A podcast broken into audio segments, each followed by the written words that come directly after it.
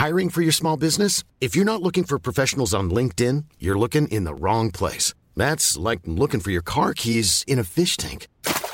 LinkedIn helps you hire professionals you can't find anywhere else, even those who aren't actively searching for a new job but might be open to the perfect role. In a given month, over 70% of LinkedIn users don't even visit other leading job sites. So start looking in the right place. With LinkedIn, you can hire professionals like a professional. Post your free job on linkedin.com slash people today.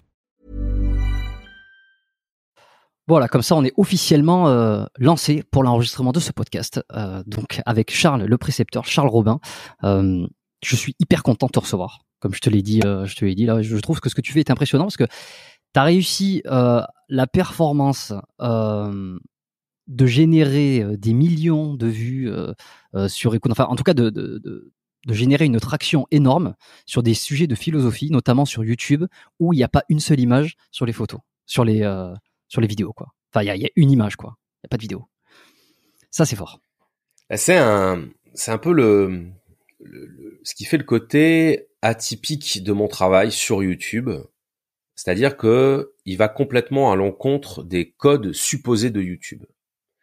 Euh, quand on dit qu'on qu fait des vidéos sur YouTube, tu sais, aux, aux, gens qui te demandent un peu, voilà, qu'est-ce que tu fais dans la vie mm. Tu dis, bah, je fais des vidéos sur YouTube. Et là, tout de suite, ils imaginent quelque chose qui est euh, bah, des vidéos euh, en format ultra dynamique, avec énormément de montage, euh, avec euh, des effets spéciaux, une équipe, tu sais, de, de, de tournage, de montage. Et, et moi, c'est pas du tout ça. C'est-à-dire que je pense qu'on peut pas faire plus minimaliste dans la forme que ce que je fais, c'est-à-dire de la voix et une image, comme tu l'as dit, une image qui illustre euh, l'auteur dont je parle.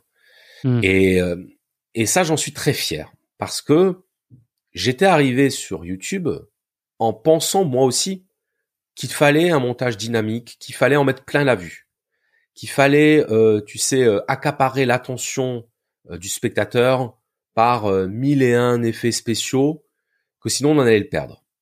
Et donc, plutôt que de me dire, bon ben, je vais essayer de mettre un peu d'effets spéciaux, un peu de dynamisme pour garder mon audience, je me suis dit, c'est pas la peine que j'essaye. Parce qu'en fait, parler philo, ça suppose du temps, ça suppose de la lenteur, ça suppose euh, qu'on, qu'on, bah oui, qu'on prenne le temps tout simplement de créer un contexte, une ambiance. Hmm. On peut pas, on peut pas euh, griller les étapes de la réflexion, de la pensée, surtout la pensée profonde quand on rentre dans un sujet. Il faut du temps. Il y a, on peut pas, on peut pas contourner euh, cette condition-là.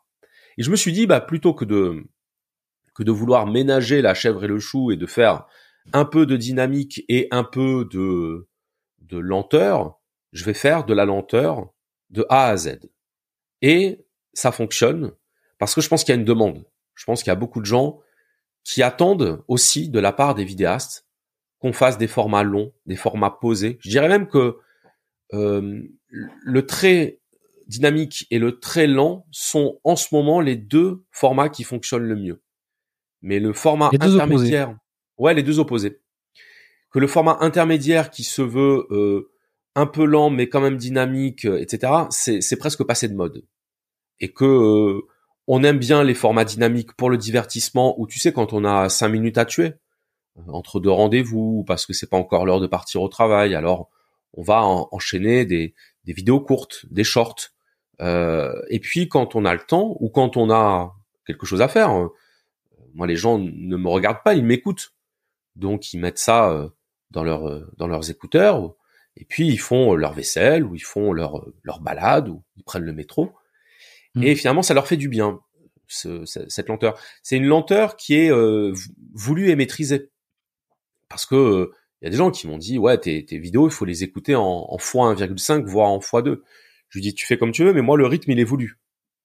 Euh, il viendrait à l'esprit de personne d'écouter euh, de la musique, d'écouter euh, des chansons en x2 parce que euh, la chanson ouais, elle est constituée par son rythme. Exactement. Et, et ouais. moi, les temps de pause que je fais, euh, les, les intonations, les inflexions de voix que je donne dans, dans mon propos euh, sont volontaires. Euh, D'ailleurs, je passe beaucoup de temps au montage justement pour euh, pour essayer des fois de. ça m'arrive de rallonger les silences entre les phrases parce que pour laisser que... le temps le l'imaginaire prendre dessus et que le Exactement. augmenter l'impact de la phrase.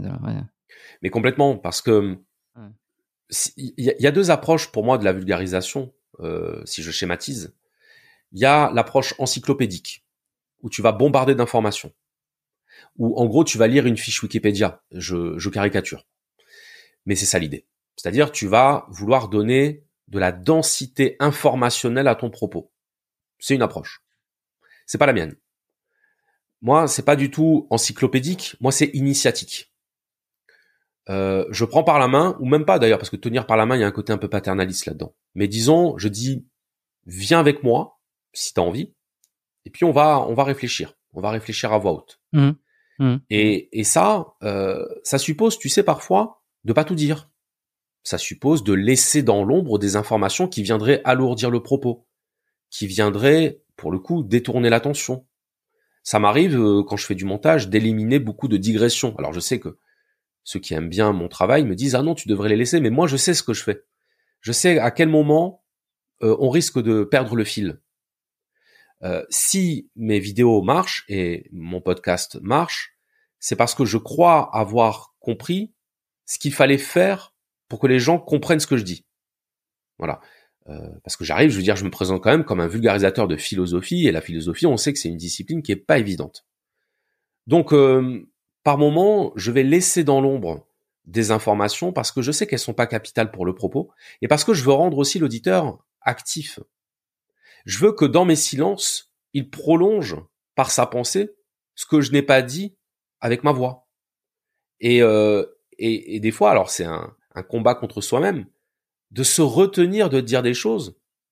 Parce que, tu sais, des fois, c'est agréable de pouvoir euh, finir la phrase de l'autre ou, ou de prédire, tu vois, de préchoter ce qu'il va dire. Et j'essaye de laisser cette possibilité-là à mon auditeur pour le faire participer. Participer au sens littéral, prendre part. Il faut qu'il prenne part à ce que je dis. Et quand je m'exprime dans, dans un podcast, dans une vidéo, euh, bah je fais comme si je parlais à quelqu'un, comme si j'avais un interlocuteur en face de moi.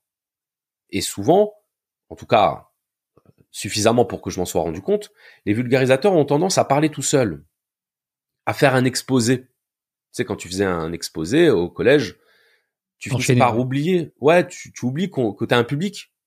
Tu es là pour dérouler. Alors tu déroules, tu déroules, tu déroules. Limite, c'est juste la version orale de quelque chose que tu aurais pu rendre à l'écrit. Moi, pas du tout. Euh, moi, ça se veut vraiment, je veux dire, euh, il y a une progressivité dans mon épisode je vais euh, introduire, je vais essayer de faire une accroche, qui soit pas forcément d'ailleurs euh, aguicheuse, hein, mais une accroche, un truc qui parle à tout le monde. Et puis ensuite, plus ça va aller, plus on va aller vers de la complexité, de la technicité. Et, ça m'arrive même de me contredire à l'intérieur d'un épisode. Quand je dis me contredire, je vais présenter par exemple un, un point de vue philosophique à un moment donné, et puis un quart d'heure après, je vais expliquer en quoi ce point de vue que j'ai présenté il était limité, il était réducteur, il était contestable. Parce que la réflexion, c'est comme ça qu'elle fonctionne. Quand tu mmh. as une idée, quand l'idée apparaît dans ton esprit, euh, la critique de cette idée n'apparaît pas en même, en même temps. La critique de cette idée, elle apparaît plus tard. Mmh. C'est le principe de la discussion euh, constructive. Euh, tu vas parler avec quelqu'un, tu vas essayer de développer une idée, puis la personne, elle va penser à quel problème ça pose. Et c'est comme ça que la réflexion avance. Et moi, j'ai cette ouais. Ouais, ouais. Ouais, non, c'est hyper intéressant parce que ça amène justement à réfléchir sur ce qu'on dit, à nuancer. Euh, comme tu dis, tu amènes une idée et puis de réflexion en réflexion vient une, ben, comme tu dis, une, une, limitation. Ça, je le vois beaucoup dans tes. Enfin, je, je, m'en rends compte quand j'écoute tes épisodes. Alors, coupable, malheureusement, je les écoute euh, en accéléré. Euh, je sais qu'il faudrait pas. Je sais que tu que tu travailles sur euh, que tu fais cet effort-là de rythme. Euh, mais je suis malheureusement dans une dans une consommation de podcasts. J'écoute beaucoup de podcasts euh, et, et souvent je préfère les écouter en, en accéléré plutôt que ne, ne pas les écouter. Tu vois, plutôt que me dire je suis obligé de faire des choix, donc je les écoute rapidement. Mais le, dernier que j'ai j'en profite parce que ça me ça m'intéresse.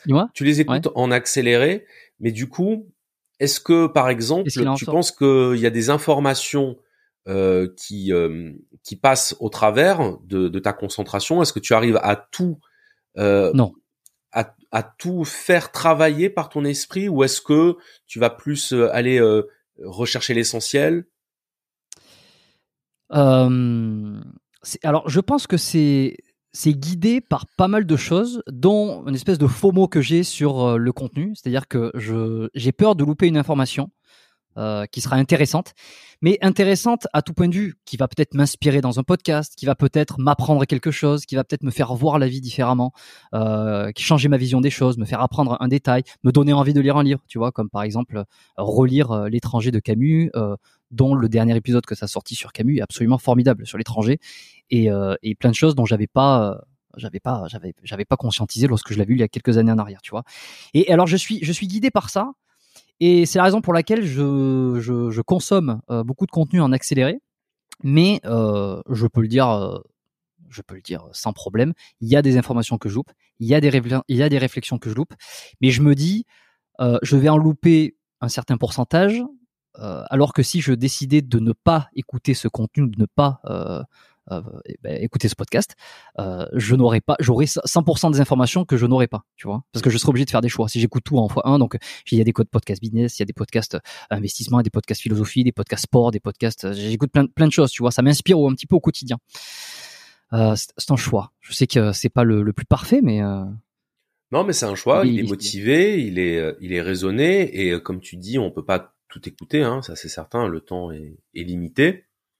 Donc, euh, moi, je préfère que tu m'écoutes en x2 que, que tu ne m'écoutes pas du pas tout. Du tout. Euh, je peux pas te jeter la pierre. tu, tu, as bien défendu ton, ton, ton choix de l'accélération. La, euh, bah oui. Bon, écoute, je suis, je suis content. On démarre très bien. les grands moments, euh, les, enfin les, les, les, auditeurs savent que pour les grands moments, les grands épisodes, j'allume un petit cigare. En plus, c'est le dernier que j'ai là actuellement de mon, de mon, de, de ceux que j'avais ramené à Bali ici. Euh, Partagas P2, voilà pour les, pour les connaisseurs. Bon, on est parti directement dedans, tu vois, 36 000 questions qui me viennent à l'esprit par rapport à ce qu'on a déjà dit, euh, plein d'autres choses sur lesquelles j'ai envie de revenir sur euh, sur ce moment avec toi. Euh, j'ai quand même pour habitude de demander à tous mes invités au début des épisodes de se présenter succinctement, mmh. juste pour démarrer. Alors, on en a déjà on a déjà un peu fait le tour de ce que tu faisais, mais mais euh, si on dit Charles Robin, qui es-tu Comment tu te présenterais face à quelqu'un qui, qui probablement ne te connaît pas sur YouTube ou alors on n'a pas fait le rapprochement?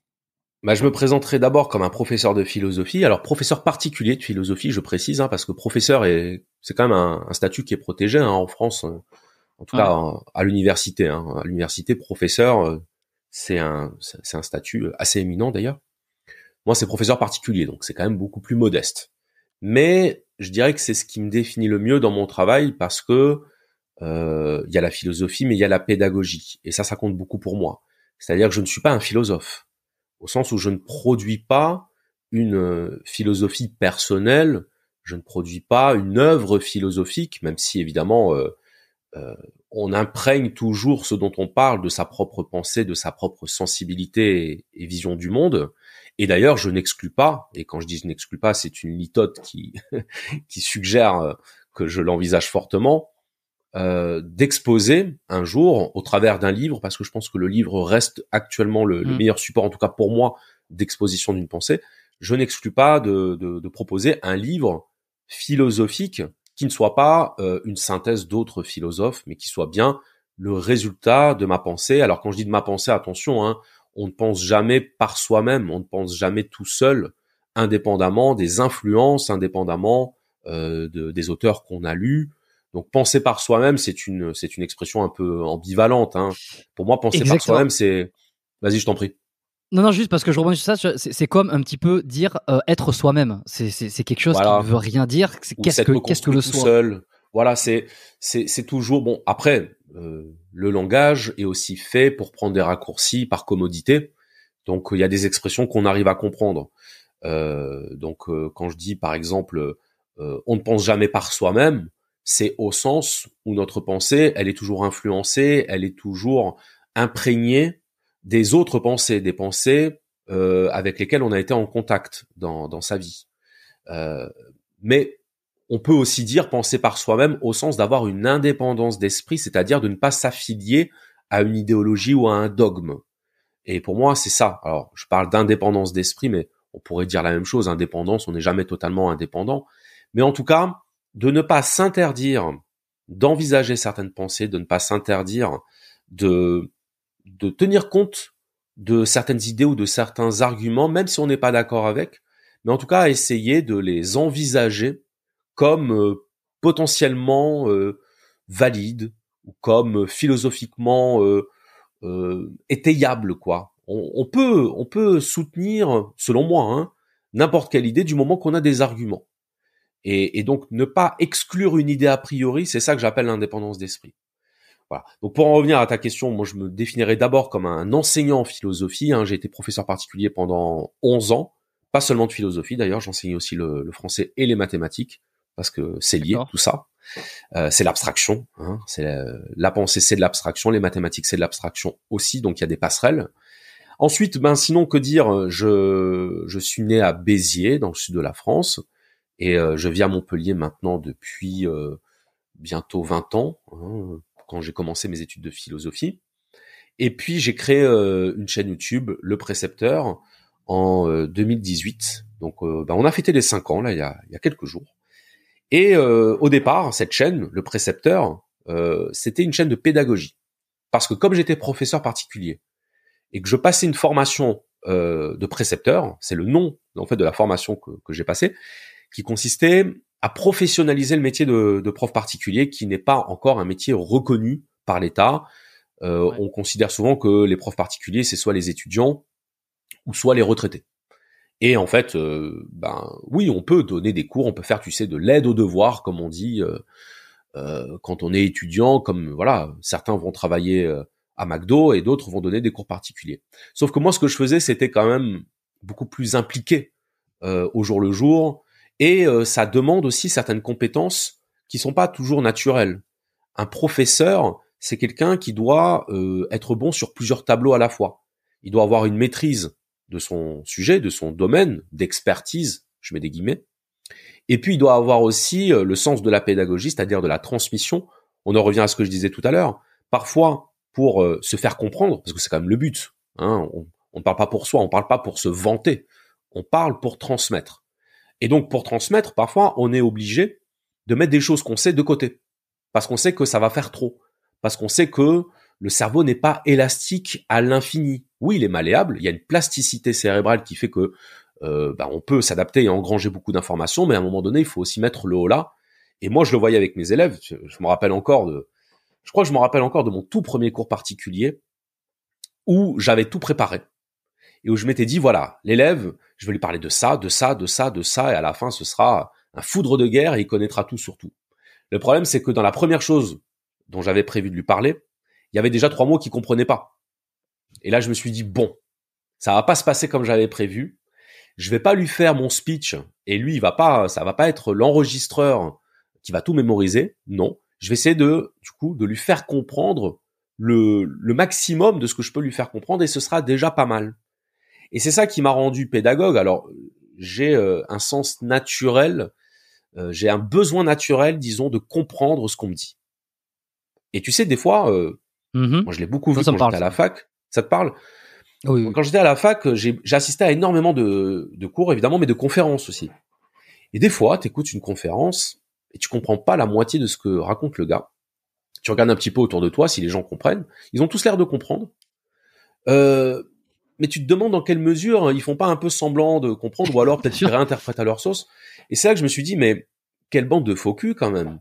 Parce que la base, c'est que si tu payes pour écouter quelqu'un parler, la moindre des choses, c'est de comprendre ce qu'il dit. Parce que sinon, quel est l'intérêt, à part de se faire mousser ou à part euh, le sentiment d'appartenir à une élite intellectuelle et de se croire supérieur intellectuellement à la norme parce qu'on va écouter des gens euh, que personne ne comprend. Et ça, ça existe. Mmh. Hein. Ce phénomène-là, euh, psychosocial de la de l'auto-valorisation intellectuelle et de du sentiment d'appartenance à une élite. Ça, c'est quelque chose de très puissant. Et sauf que moi, j'ai jamais adhéré à ça. Peut-être de par mon mon origine sociale, je viens d'un milieu plutôt prolétaire euh, où la philosophie, bon, bah, c'était pas du tout. Euh, euh, voilà, c'était pas, ça faisait pas les sujets de conversation à table, hein, concrètement. Moi, je me suis intéressé à, à ça mais j'ai toujours eu un rapport au concret. Et pour moi, le concret, c'est quand euh, ça résonne dans ton cerveau. Tu dis, ok, d'accord, cette information-là, je l'ai comprise. Quand tu fais un travail manuel, un travail pratique, tu peux pas faire semblant d'avoir compris quelque chose que tu n'as pas compris parce que sinon tu vas pas réussir à faire ce que tu dois faire. Donc faut faut que tu aies vraiment compris pour que ça marche. Et eh ben moi j'envisage la philosophie de la même façon. Faut que j'ai vraiment compris pour que ça marche. Et c'est ce qui fait qu'ensuite je peux en parler de manière accessible. Tout simplement parce que ce que je dis, ce qui sort de ma bouche, ce n'est rien d'autre que le reflet de ce qu'il y a dans ma tête à ce moment-là. Je vais pas enrober mon message, je vais pas euh, euh, sophistiquer ma pensée pour la rendre plus impressionnante, pour que les gens se disent oh là là, je comprends rien à ce qu'il dit, c'est que ça doit être vachement intelligent. Non, c'est plutôt plus je vais réussir à simplifier et simplifier pour moi n'est pas euh, un terme péjoratif, mmh mais en tout cas plus je vais plus je vais réussir à rendre accessible euh, la pensée des auteurs, et plus j'aurai le sentiment d'avoir été bon dans mon travail. Et j'ai aussi, euh, je dirais pas un complexe social, mais en tout cas une exigence sociale d'être bon dans mon travail. Et je pense qu'il y a beaucoup de vulgarisateurs qui n'ont pas ça en vue quand ils vulgarisent, mais qui ont plutôt un, un, un, besoin, tu sais, un petit peu de d'impressionner, d'impressionner, de faire le spectacle, euh, d'être euh, plus euh, un, un personnage euh, plutôt qu'un transmetteur. Alors, pour moi, dès lors qu'on a une activité publique, on est un personnage, mais même en société, on, on joue un personnage dans le sens où on n'est jamais exactement identique à soi-même selon les situations. Euh, je veux dire, euh, quand tu es avec euh, tes, amis d'enfance, tu vas pas te comporter de la même façon que quand tu es en conférence. Tu peux, remarque, à un certain niveau peut-être. Mais ce que je veux dire par là, c'est que il y a quand même toujours un besoin d'adaptation. on s'adapte un minimum par son langage, par son attitude euh, à la personne qu'on a en face de nous et au public qu'on a en face de nous. Donc, euh, donc voilà, pour moi la pédagogie c'est fondamental, c'est très important. Et hmm. pour reprendre le fil, parce que j'ai pas oublié ta question, ma chaîne s'appelait le précepteur parce que précepteur c'est l'ancien nom pour professeur particulier, en tout cas pour éducateur euh, dans les familles nobles de l'Antiquité du Moyen Âge. Et c'est pour ça que j'avais donné ce nom à ma chaîne parce qu'au départ je parlais de pédagogie. Et comme j'avais fait sur une précédente chaîne euh, des euh, audios de philosophie et que ça avait beaucoup plu à mon public, eh ben les gens m'ont demandé d'en refaire. Donc moi j'arrivais avec mes vidéos de pédagogie euh, de 10 minutes, avec du montage, avec parfois de la mise en scène, enfin des trucs un peu ridicules euh, avec le recul. Classique, classique selon les, les, codes YouTube.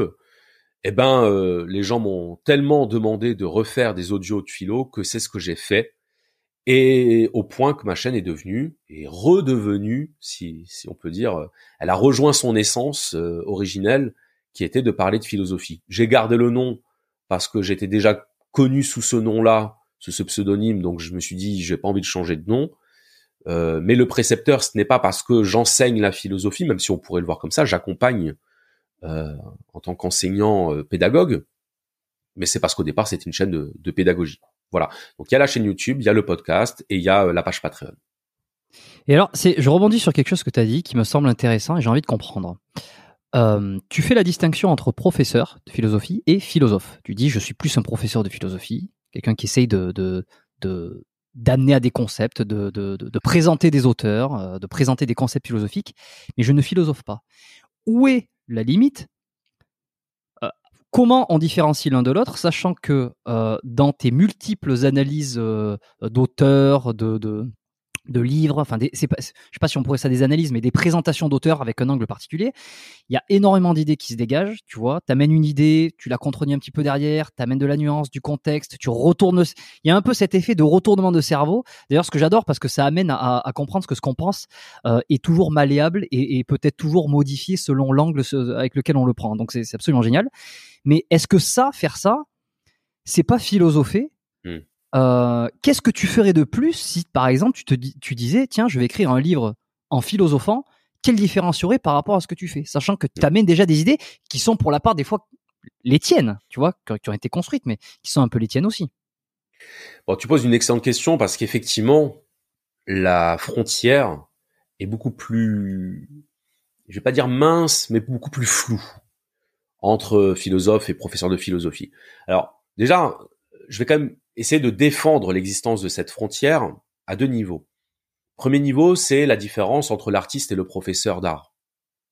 Le professeur d'art, il faut qu'il ait des compétences artistiques, mais on lui demande pas euh, de remplir des musées de ses propres œuvres. On lui demande d'apprendre à former, enfin, de, oui, de former euh, des élèves, des étudiants, des apprentis artistes. Et ça, ça réclame une compétence, donc toujours pareil, la pédagogie, la transmission, euh, que l'artiste n'a pas forcément. Il y a des artistes qui ne sont pas bons pour transmettre leur art parce qu'ils sont tellement focalisés, tellement euh, euh, pris par la création que la transmission, ils ont ils ont pas ni l'envie ni la patience et du coup ni la compétence. Le professeur de philosophie, il est un peu obligé aussi de, de s'effacer en termes de, pensée propre pour mettre en avant la pensée des auteurs. Donc ça, ça justifie quand même l'existence d'une frontière. Et la deuxième raison pour laquelle je tiens à cette frontière, c'est parce que dans le titre de philosophe, il y a quelque chose d'un peu pompeux que, selon moi, je ne mérite pas, je ne suis pas en, position de m'attribuer. Alors, j'ai pas le syndrome de l'imposteur. Euh, je, ne pense pas être illégitime. Au contraire, je pense que je suis légitime et tout autant légitime que n'importe quel enseignant euh, à force d'expérience, hein, évidemment, euh, c'est pas venu du jour au lendemain. Mais par contre, s'auto-désigner euh, comme philosophe ou même accepter la désignation de philosophe, il y a toujours un côté un peu est-ce que je suis vraiment à la hauteur, est-ce que je mérite ce titre? Ça, c'est la première chose. Après, euh, ça peut, je peux très bien changer d'avis, peut-être que dans 10 ou 20 ans, quand j'aurai euh, écrit euh, 5 ou 10 livres et que je ne parlerai plus des auteurs, mais que je parlerai de ma pensée propre, à ce moment-là, peut-être que j'accepterai qu'on me, qualifie euh, de philosophe. Euh, hmm. Le fait est que la différence entre ce que je fais aujourd'hui en tant que vulgarisateur, en tant que transmetteur, et ce que je ferai en tant que philosophe, elle tient à pas grand-chose. Elle tient au fait que dans mon titre, dans le titre de mes épisodes, il y aurait plus le nom d'un auteur au début. Il y aurait juste le nom du thème. Il y aurait le concept. Il y aurait l'idée et ce ne serait plus la présentation de la pensée d'un auteur, ce serait la présentation de ce que je pense à propos de ce concept. Voilà. Et, ça m'est arrivé de le faire d'ailleurs. Ça m'est arrivé de le faire, même si c'était quand même, euh, je veux dire, je me réfugiais quand même derrière des auteurs. Hein. Derrière des principes, des choses qui avaient été dites, euh, des références, quoi. Oui, voilà. Par exemple, j'ai fait un épisode qui s'appelle Qu'est-ce que l'art? Mais hmm. en réalité, à la fin de l'épisode, tu ne sais pas ce que je pense, moi, de l'art. Parce que ce que je pense, et ça c'est vraiment un sujet qui mérite qu'on s'y arrête, ça veut pas dire grand-chose ce que je pense de l'art. Euh, Qu'est-ce que ça veut dire ce que je pense? C'est quoi? C'est quel est mon avis? Quelle est ma préférence? Quel est le type d'art que je consomme? Hein, Tu vois, ce mot est rentré dans l'usage maintenant, même pour les produits intellectuels, c'est un peu effrayant, mais c'est une réalité. Euh, quelle est, quelle est le, la forme d'art qui m'attire? Quel est le type d'artiste euh, que je que oui que j'admire, que je plébiscite. Enfin, c'est pas intéressant. Ce qui est intéressant, c'est qu'est-ce que j'ai à dire sur les différentes approches de l'art possibles pour que chacun puisse ensuite aller vers bah, ce qui va lui parler. Donc, si euh, faire de la philosophie, c'est remplacer il ou elle par je, je peux le faire. Il n'y a pas de problème. Mais c'est pas ça qui est intéressant. Ce qui est intéressant, c'est la pensée. Et, euh, et je comprends que les gens qui, qui, qui écoutent euh, ce que je raconte sur tel ou tel auteur, je comprends qu'ils se disent à un moment donné, mais toi Charles, quelle est euh, ta pensée là-dessus? Bah ma pensée, euh, c'est difficile à dire parce que c'est presque un paradoxe. Est-ce que j'ai vraiment une pensée sur ce dont je parle?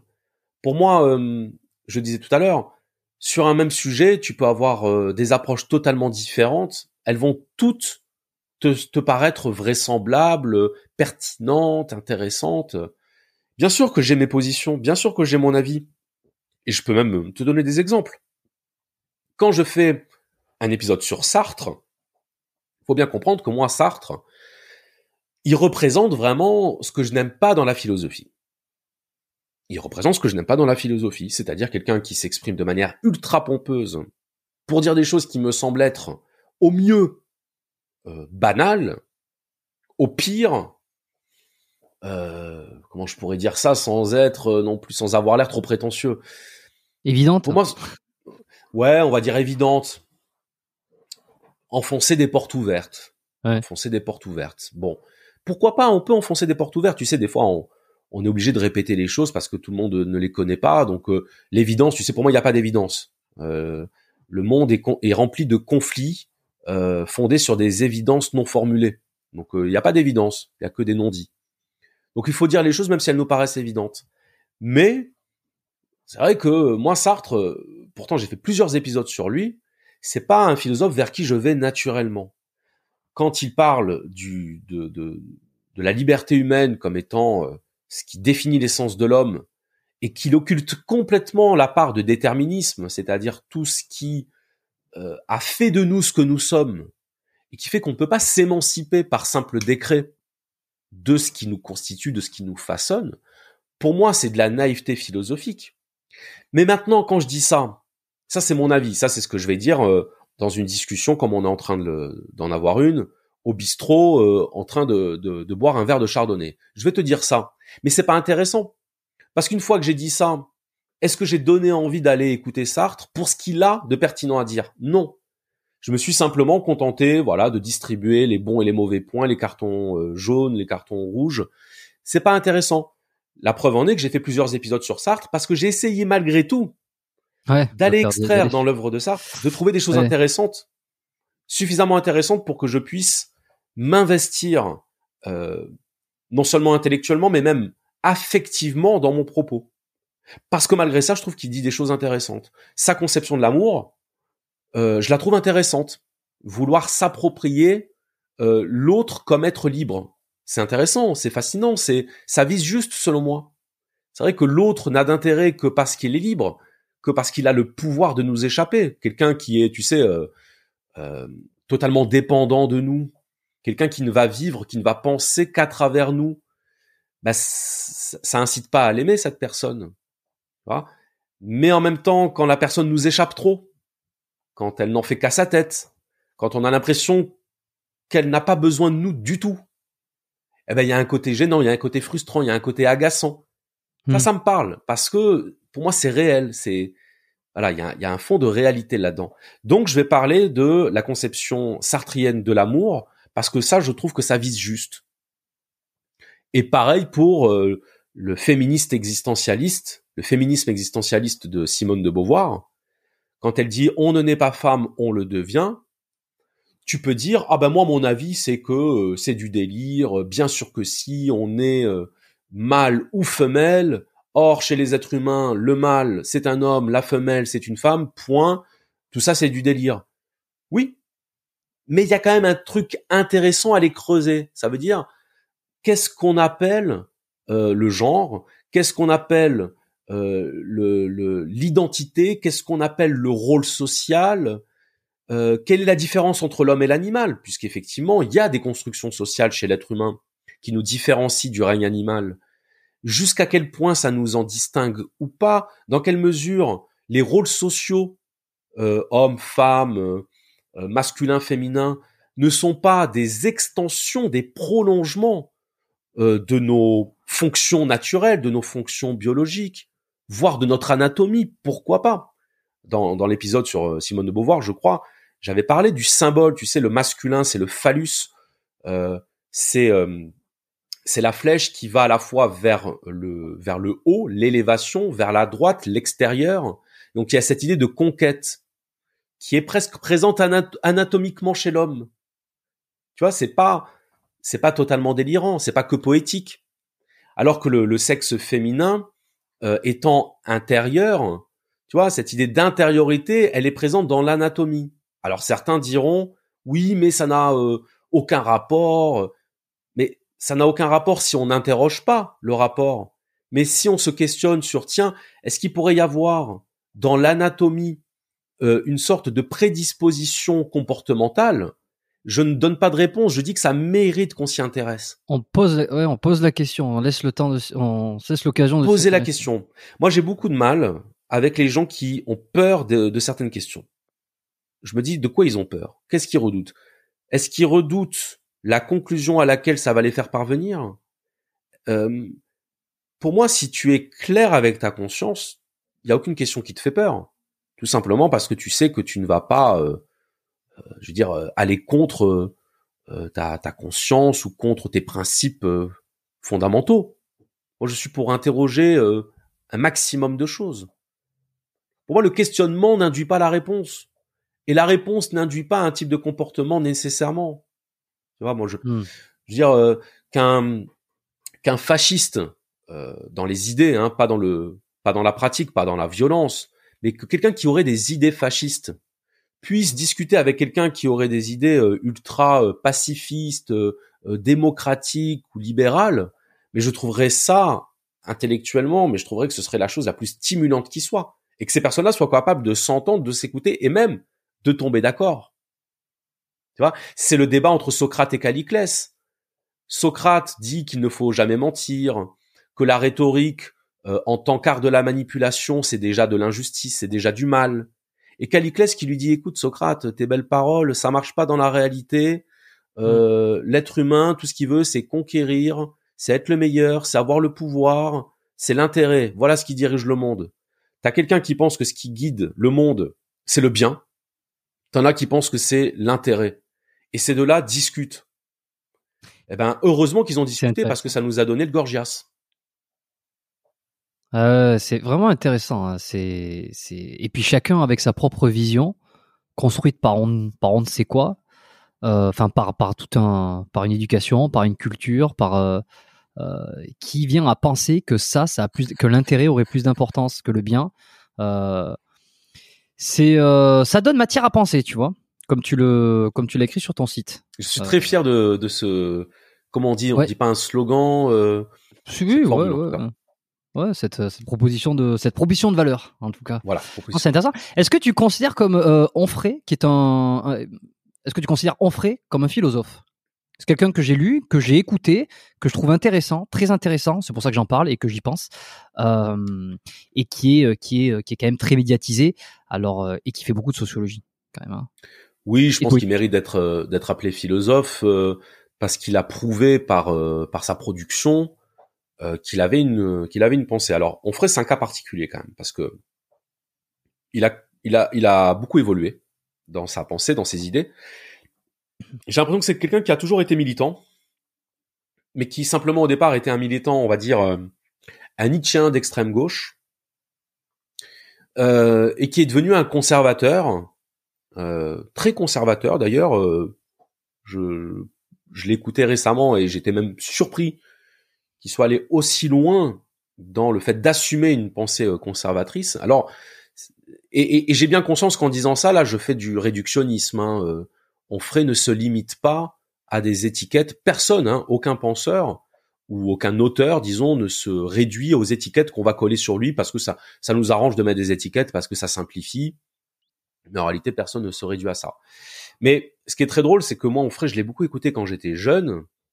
Et euh, j'avais un, double un double rapport à Onfray euh, attraction répulsion.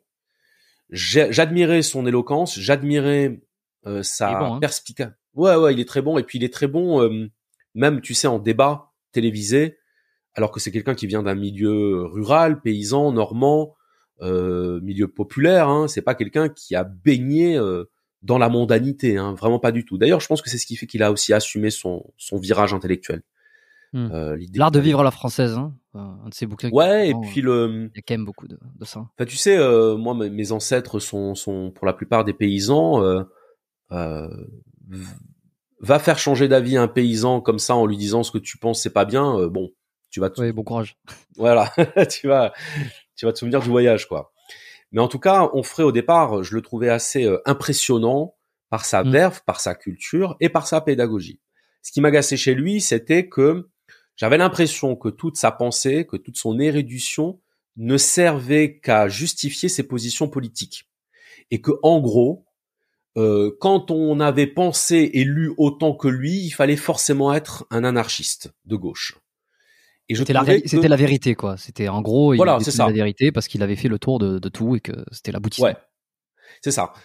Alors, quand il tombait face à des à des personnalités, à des auteurs, euh, plus ou moins médiatique, plus ou moins mondain, que je n'aimais pas, et qu'il les recadrait, c'était jouissif. Forcément, quand tu le vois recadrer, euh, ah j'ai oublié cet auteur d'ailleurs, bah, pour bah, c'est, peut-être justice que je l'ai oublié parce que justement c'est ce que Onfray avait montré à, à l'époque, c'est qu'il y a des auteurs comme ça qui ne vivent que sur la formule et qui n'ont pas lu les auteurs dont ils prétendent se réclamer. Enfin bref, tout ça pour dire que ça m'arrivait de le, de le voir dans des débats en disant, euh, voilà, ça, ça c'est un penseur. C'est quelqu'un qui sait penser et qui sait en plus exprimer sa pensée avec force et conviction. Mais j'étais gêné par ce militantisme politique que je trouvais parfois caricatural et grossier. Et un jour, euh, j'ai pris mon clavier et je ne sais plus comment je m'étais procuré son mail et je lui avais parlé d'un auteur qui est pour le coup un des auteurs qui m'a énormément influencé, qui s'appelle Jean-Claude Michéa, et qui, euh, je, vais la faire très courte hein, pour les auditeurs, qui renvoie dos à dos la gauche et la droite, en expliquant qu'en fait ce clivage est un artifice euh, politique et conceptuel, parce que la gauche et la droite sont simplement deux versions opposées mais complémentaires d'une même logique qui est la logique du libéralisme. En gros, la gauche, c'est le libéralisme culturel et la droite, c'est le libéralisme économique. Bon. Et euh, quand on lit Michéa et quand on cherche non pas euh, le bien, mais la vérité, bah, on se rend compte qu'effectivement, euh, c'est pertinent comme vision. Alors après, c'est une vision philosophique, c'est pas une vision militante. Hein. et comme Onfray était très militant et que je le voyais rejeter des idées par principe et non pas par analyse, je lui avais envoyé un mail en lui disant, vous êtes un homme de culture, vous êtes un homme de lettres, vous ne pouvez pas ne pas connaître les travaux de Jean-Claude Michéa, euh, qui vous feraient revoir certaines de vos positions. Il se trouve que, bon, j'ai pas eu de réponse. Hein, oui, j'allais te demander. Et je sais même pas s'il a ouvert mon mail. Il a vu, oui. oui il Le fait est que, oui, voilà, c'est ça. Le fait est que plusieurs années après, il a sorti son bouquin sur Freud, euh, qui lui a valu pas mal. Hein. Le crépuscule d'une idole, exactement. C'est ce qu'il a fait, j'ai l'impression un peu éclaté, parce que moi c'est là où je l'ai connu, j'étais très jeune. Ah bah, c'est intéressant que tu dis ça, parce que figure-toi que pour moi c'est le moment où il a entamé son virage conservateur. Et qui est dû non pas à des raisons intellectuelles, mais à des raisons euh, sociologico-moralo-humaines. Autrement dit, à ce moment-là, il s'est pris une avalanche de critiques, mais totalement euh, injustifiées, euh, c'est-à-dire des critiques. Euh, voilà, on l'a, on a insulté, on l'a pas réfuté. L'insulte, c'est la réfutation de ceux qui n'ont pas d'argument. Hmm. Et comme c'est un homme, je pense, euh, attaché à une certaine honnêteté intellectuelle, malgré tout, on est tous biaisés, mais quand on subit une injustice, on s'en rend compte. Et là, je pense qu'il a développé un ressentiment contre le monde médiatique c'est-à-dire contre ce qu'on appelle, tu sais, pour pour tout englober, l'intelligentsia, la pensée dominante, euh, la pensée, tu sais, qui qu'on ne critique pas parce qu'elle est presque sacrée, parce qu'elle est presque intouchable.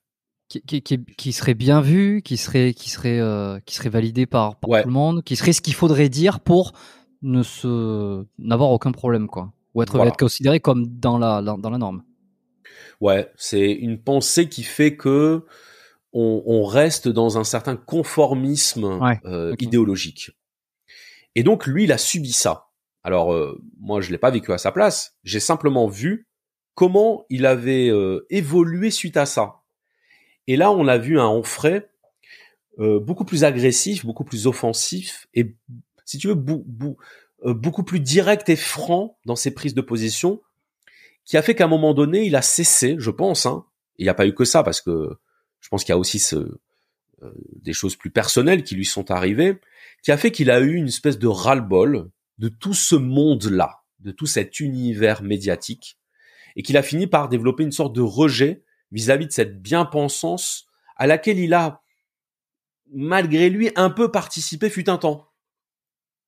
C'est-à-dire le progressisme. Et donc ce mmh. progressisme-là, je pense qu'il l'a pris en grippe et qui s'est dit mais en fait euh, je me suis fait pigeonner. Et, euh, et voilà. Donc euh, ensuite il y a eu l'épisode où il est passé dans le, la revue Éléments de d'Alain de Benoît. Et là on lui a dit mais enfin ça y est, on ferait fricote avec l'extrême droite. il a répondu non. je discute avec des gens de tous bords et puis bah je préfère une vérité euh, d'Alain de Benoît, donc ça veut dire de droite, plutôt qu'une erreur de gauche. Et c'est là qu'il a commencé à faire un peu, euh, bah justement, à, briser ce qui lui est apparu comme un faux clivage entre la droite et la gauche. Et ça, c'était déjà du populisme, selon euh, l'intelligentsia. Parce que ça revient à mettre tout au même niveau. Et remettre mettre tout au même niveau, ça revient à légitimer euh, les idées fascistes ou d'extrême droite. Je pense que c'est comme ça qu'il l'a vécu. Et que donc il s'est dit, bon ben d'accord, en fait, depuis le début, c'est de la mascarade, votre clivage gauche-droite. C'est-à-dire que sous prétexte que euh, on défend une idée qui n'appartient pas au camp progressiste, on est un facho. Il n'y a pas il a pas d'espace entre les deux. Bon ben si c'est ça votre jeu, eh ben ok, on va jouer. Et puis ben vous allez pouvoir me traiter de facho autant que vous voudrez.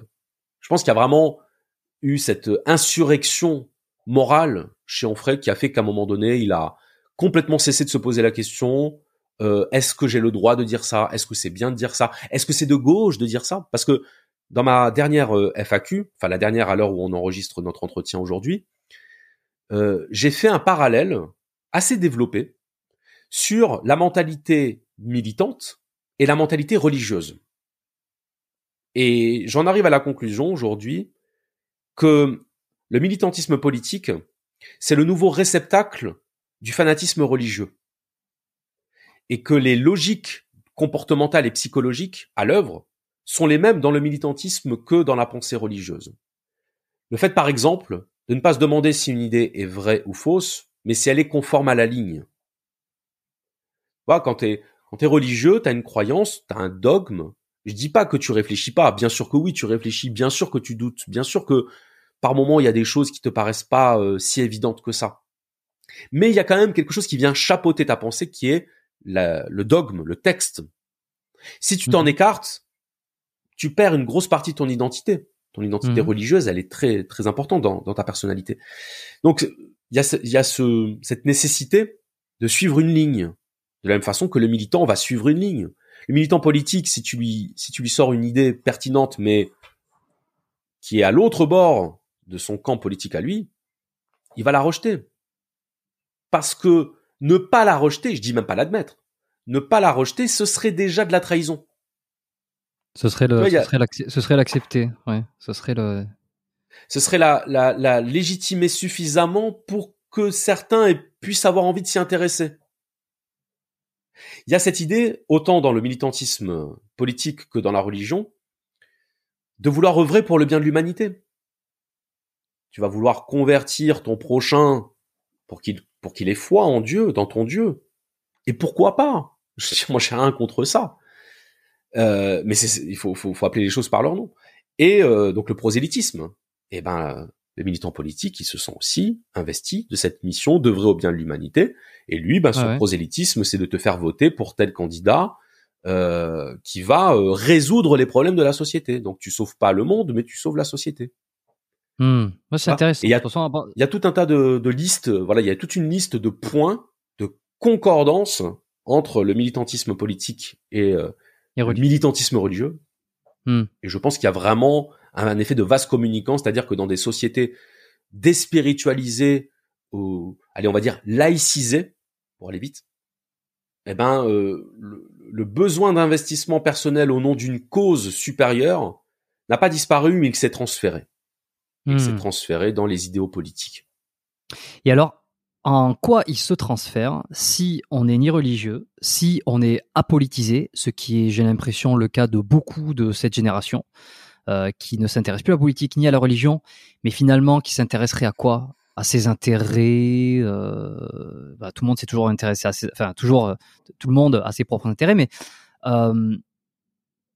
toi que tu remarques que c'est quoi la nouvelle la nouvelle religion. Alors tu vois, regarde, je fais un petit euh, un petit parallèle avec euh, euh, peut-être Sébastien Boller que tu, je sais pas si tu connais cet auteur qui écrit beaucoup de bouquins sur neurosciences, pas mal de bouquins sur les neurosciences. J'en parle régulièrement et avec un peu un combat pour l'écologie, tu vois.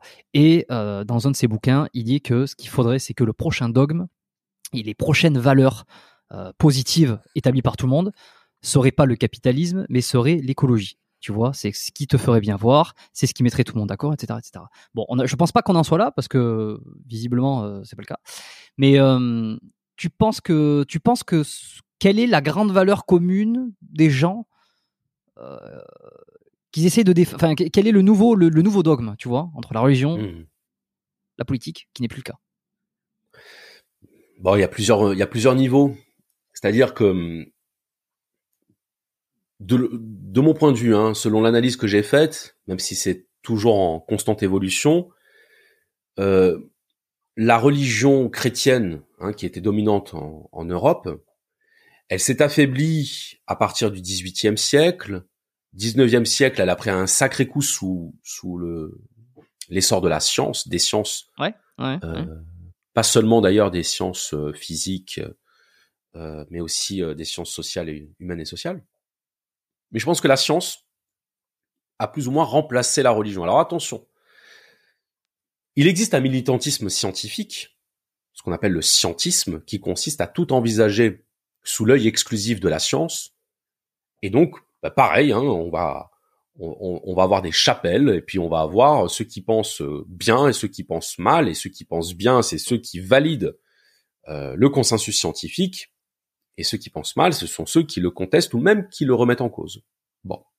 J'irai pas jusqu'à dire que c'est devenu une religion parce que pour moi, c'est pas quelque chose qui est suffisamment dominant dans l'opinion publique, dans, dans la masse, pour que je puisse appeler ça une religion. Maintenant, je sais pas non plus au XVIIIe siècle à quel point la religion avait pénétré les masses. J'en sais rien. Hein. Mm. J'ai pas fait la sociologie euh, des religions au XVIIIe siècle, donc je ne peux pas dire. Mais en tout cas, je pense que c'est quelque chose qui est très prégnant dans la société euh, contemporaine le fait qu'on ait délégué à la science beaucoup de, de, réponses qui étaient autrefois apportées par la religion. Hein. Et, et, pour moi, il y a une constante qui est le besoin de sens, hein, le besoin d'explication, je veux dire là-dessus. Et, euh, et, de vérité, oui. Et de vérité, c'est vrai, t'as raison. Euh, oui, absolument. Et la science apporte ce que n'apportait pas la religion, c'est-à-dire euh, la forme rationnelle de la vérité, c'est-à-dire on a des causes. Voilà, ça respecte euh, la loi de la causalité, et donc, bon, alors, pareil, attention, là, pareil, je, caricature, euh, il y a des, connaissances scientifiques ou des théories scientifiques qui sont présentées comme des vérités, mais qui ne sont pas encore au stade où elles sont établies de manière définitive. Hein. moi, j'ai fait un entretien, j'ai fait deux entretiens avec Jean-Pierre Petit. On en dira ce qu'on voudra, on en pensera ce qu'on voudra. Il n'y a pas de problème. Le fait est qu'il connaît bien le milieu de la recherche scientifique, et quand il parle du fait que ceux qui font de la cosmologie théorique proposent des modèles qui sont basés sur des spéculations et non sur des observations, bah il a raison. Euh, la matière euh, sombre, l'énergie noire, tout ça, ça, reste encore à prouver. Et pourtant, on en parle comme si c'était des vérités établies. Hmm. C'est problématique. C'est même d'autant plus problématique que la science se présente comme étant une vérité euh, rationnelle, et que donc euh, c'est beaucoup plus difficile de remettre en cause une connaissance scientifique qu'une connaissance religieuse. En tout cas, à notre stade de, de, développement euh, humain. Toujours est Jean, que Jean-Michel, Jean-Michel Petit, c'est ça qui a écrit les manuels de biologie moléculaire? Jean non, Jean-Pierre Petit, c'est un. Je regarde. C'est un cosmologiste, cosmologiste qui, qui est extrêmement controversé. Voilà, très controversé parce que après une, une, longue carrière de directeur de recherche au, CNRS, il a, euh, en fait, il s'est retrouvé impliqué dans une affaire qu'on appelle l'affaire Humo, c'est-à-dire des gens qui recevaient des lettres venant de personnes qui se présentaient comme des habitants d'une autre planète. Alors autant te dire que lui s'est retrouvé là-dedans, il a commencé à dire que lui se moquait pas mal de, de cette euh, histoire farfelue d'extraterrestres, mais par contre qu'il avait été mis en contact de documents et que de ces documents, il a tiré des informations scientifiques qui l'ont permis de proposer des modèles cosmologiques euh, viables, valides, et qu'il a publié des articles dans des grandes revues à comité de lecture.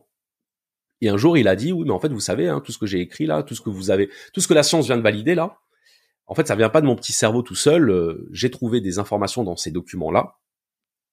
Et donc de là, on a dit bon ben ok, d'accord, Jean-Pierre Petit, c'est un allumé c'est un mec qui prétend euh, avoir euh, reçu des lettres d'extraterrestres, etc., euh, etc.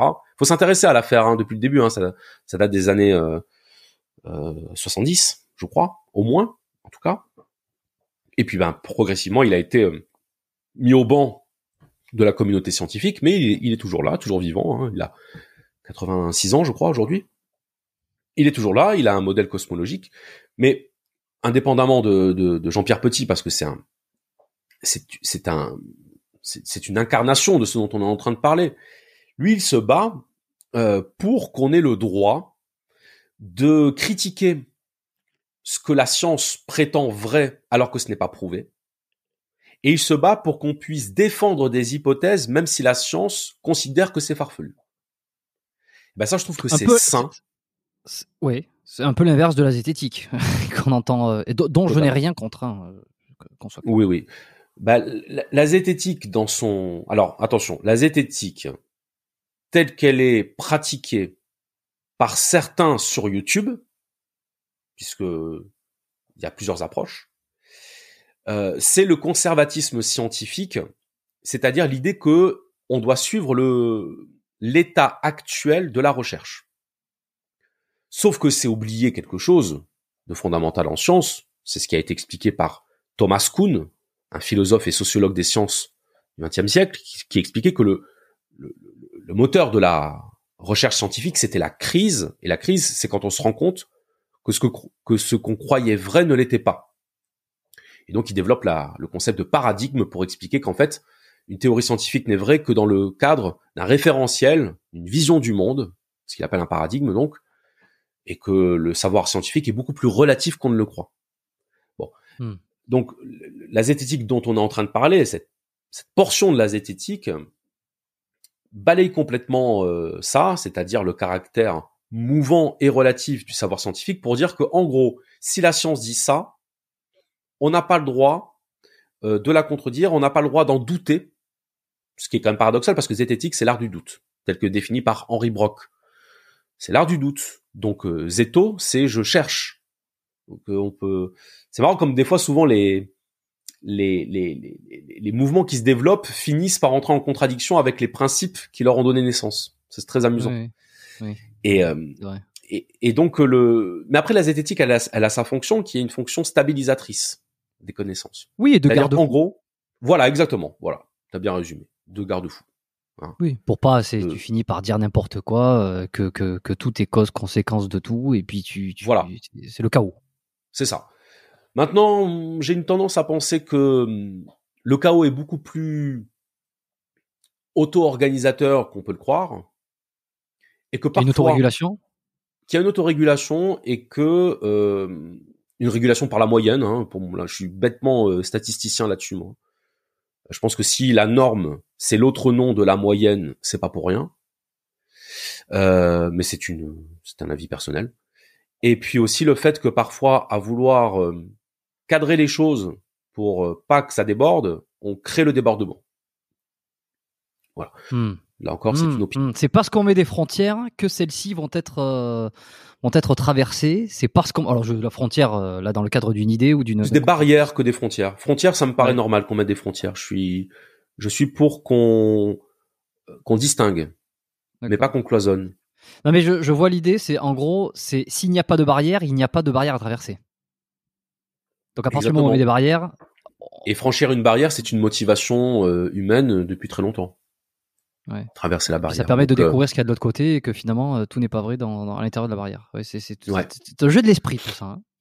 Mais la zététique a apporté quelque chose de, de, de très important et il faut, faut savoir aussi rendre hommage à ce qu'on critique, hmm. qui est que maintenant les, les théories alternatives euh, sont obligées d'arriver avec du solide, avec du concret, avec du rationnel, avec des preuves, si elles veulent pouvoir passer bah, justement la barrière euh, du consensus scientifique. Ouais, et puis. Ça, c'est exactement. Parce que sinon, euh... Raël, euh, Raël aurait raison. Voilà, exactement. Non, mais voilà, t'as as bien résumé la chose. Dès qu'il arrive, il dit n'importe quoi, il sait, puis, euh, puis ouais. Bah surtout que le n'importe quoi de Raël, figure-toi que c'est quand même un, un, gars qui a dû beaucoup lire la littérature euh, New Age euh, parce qu'il s'appuie sur des sur des courants spirituels ouais. euh, qui d'ailleurs n'ont pas forcément de lien euh, direct avec des civilisations extraterrestres, euh, mais plutôt avec une vision mystique et religieuse. C'est quand même quelqu'un qui a bossé son sujet, euh, le petit Raël. Mais effectivement, c'est ce que tu dis, euh, le, le, relativisme absolu, par définition, il ouvre la porte à tout. Bon, il ouvre la porte à tout. C'est bien de rappeler que euh, la causalité existe, que A plus B, ça veut dire quelque chose, Et d'ailleurs, c'est pour ça que moi, souvent, on me demande mon, mon avis sur l'enseignement de la zététique à l'école. Et je dis, mais Mhm. commençons par enseigner la logique. Pour moi, la zététique, c'est le fruit de la rencontre entre la logique et l'honnêteté. Mais si tu possèdes la logique et l'honnêteté, t'as pas t'as plus besoin de zététique. Parce que la zététique, qu'est-ce que c'est? C'est mettre de la pensée critique et de la pensée rationnelle dans ce qui relève de la croyance irrationnelle ou dans les phénomènes euh, prétendument surnaturels. Bon. Si on te dit par exemple, ben, chez moi j'ai vu euh, euh, des pommes commencer à voler et à danser et à tourner autour de ma tête, soit tu as une, hallucin- une hallucination, ce qui peut arriver, et c'est pas grave, hein. soit tu as une hallucination, soit il y a un phénomène physique dont les causes t'échappent, mais qui a des causes, ou soit il y a effectivement un phénomène euh, surnaturel qui, qui vient de se produire. Mais au moins tu es conscient que euh, phénomène surnaturel n'est qu'une hypothèse euh, parmi d'autres. C'est-à-dire il y a, il y a trois hypothèses, il y en a une qui est surnaturelle et les deux autres ne le sont pas. Ben, c'est bien de savoir que ces hypothèses non surnaturelles existent. Et après, si tu as envie de croire que c'est surnaturel, parce que inconsciemment, ça te permet de donner du sens, un sens supérieur à cette vie matérielle euh, déprimante, pourquoi pas? Mais au moins, tu sais que ces, que ces hypothèses existent. Et moi, je suis pour quand même laisser les gens libres d'avoir leurs croyances dès lors que ces croyances n'affectent pas euh, le, contrat social. Si ta croyance te pousse à agresser des gens, je suis pour qu'on te neutralise, indépendamment de pourquoi tu penses ça. Que ce soit pour des raisons scientifiques ou des raisons euh, ésotériques ou, fantastiques et euh, surna surnaturelles, à la limite, peu importe. Ce qui compte, c'est est-ce que oui ou non tu respectes les règles du contrat social, qui est de respecter ton prochain, de ne pas euh, attenter à l'intégrité physique de ton prochain. Après, les croyances, je veux dire, on n'est on n'est pas non plus, euh, on n'est pas dans un pays euh, fasciste. La démocratie, c'est juger les gens sur ce qu'ils font et non pas sur ce qu'ils pensent. Tu vois, on sépare le corps de l'esprit, on sépare Mhm. les actes des pensées. Donc, euh, si ta pensée ne dérange personne, je ne vois pas au nom de quoi on voudrait te convaincre que tu as tort. Qu'on ait un idéal et qu'on voudrait qu'on veuille convertir un maximum de personnes à cet idéal, je le comprends. On en revient à ce qu'on disait tout à l'heure. Moi, je suis pas pour convertir les gens. Je suis pour faire en sorte que les gens ne se nuisent pas les uns aux autres. Alors oui, il y a ça, des ça, pensées. par exemple, ça, ça, c'est une vision, par exemple, c'est une vision euh, que euh, que t'as acquis euh, au fur et à mesure. Est-ce que est-ce que ça serait est-ce qu'on peut dire qu'il pourrait y avoir une autre vision? C'est pas celle que j'ai, hein, où finalement le mal et le fait de faire du mal aux autres, la jungle, la loi de la jungle la plus la plus pure et dure, serait pas l'essence même de la vie. si, et bien que- sûr. et qu'il faudrait revenir à cette violence-là, à cette libération de la violence pour rétablir l'ordre des choses. Tout à fait. Bah là, actuellement, je travaille sur un épisode sur euh, la loi du plus fort, justement. Donc c'est pour ça tout à l'heure je te parlais de Caliclès et Socrate. La loi du plus fort, euh, ben la première version philosophique de la loi du plus fort, c'est dans le Gorgias de Platon avec euh, le personnage de Caliclès qui est une sorte de, de précurseur de Nietzsche. Et en gros, ce que Caliclès explique, c'est une idée très simple et d'ailleurs assez intuitive. Hein, c'est pas c'est pas délirant. Hein, toujours pareil hein, sur le papier, c'est pas délirant, mais c'est dans les faits, faut voir ce que ça donne. En gros, il explique que ce qui régit la nature, c'est la compétition et que euh, les plus forts survivent. Euh, et que c'est très bien comme ça. C'est pas que c'est très bien, c'est que c'est comme ça. Donc Oui, partons voilà. du principe que c'est voilà, si c'est comme ça et que dans une vision antique, on considère que la nature a ses raisons. Euh, la nature ne fait rien en vain et que euh, pour que la nature existe, pour la nature c'est fusis, c'est le monde. hein. Pour que le monde existe, il faut quand même qu'il soit régi par quelques lois qui, qui, re- qui respecte un équilibre. En tout cas, il faut qu'il y ait un équilibre. Le- Hmm. le- L'existence présuppose la viabilité, donc une forme d'équilibre nécessaire à l'existence. Et que donc, si la nature fonctionne comme ça, l'être humain lui-même devrait fonctionner comme ça, et on ne devrait pas limiter euh, le désir naturel des individus. On devrait les laisser entrer en, compétition. Et donc, euh, voilà, soutient la loi du plus fort. D'ailleurs, il se fait un peu prendre au piège par Socrate, qui dit "Mais attends, t'es pour la loi du plus fort, mais qui est le plus fort, le petit nombre ou le grand nombre? Alors Caliclès lui répond "Bah le grand nombre, évidemment." Sauf que si le grand nombre est constitué par des faibles, bah tu te retrouves à défendre les faibles contre la minorité de forts. Tu sais, c'est ceux qui sont pour la loi du plus fort, mais qui dénoncent la coalition des faibles. Et la réponse de Socrate, c'est de dire, bah les gars, vous avez choisi le critère de la force. Si les faibles se coalisent et qu'ils deviennent plus forts, bah vous devez assumer maintenant. Hein. C'est eux qui deviennent forts, ouais. Ils prennent la place. Voilà. Chacun va aller chercher la force là où il peut.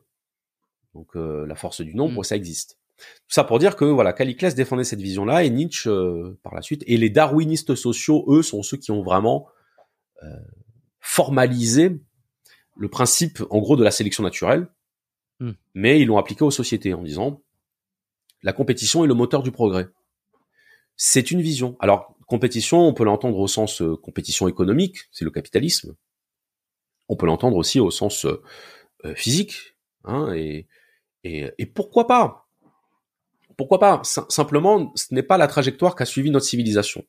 Et je pense même que pour qu'il y ait civilisation, il faut qu'il y ait loi, c'est-à-dire qu'il faut qu'il y ait euh, principe commun et que le principe commun, il est forcément contraignant. On peut pas laisser euh, la liberté naturelle de chacun s'exprimer si on veut qu'il y ait société. Maintenant, tout va dépendre de ton anthropologie, c'est-à-dire de ta vision de l'homme à l'état de nature.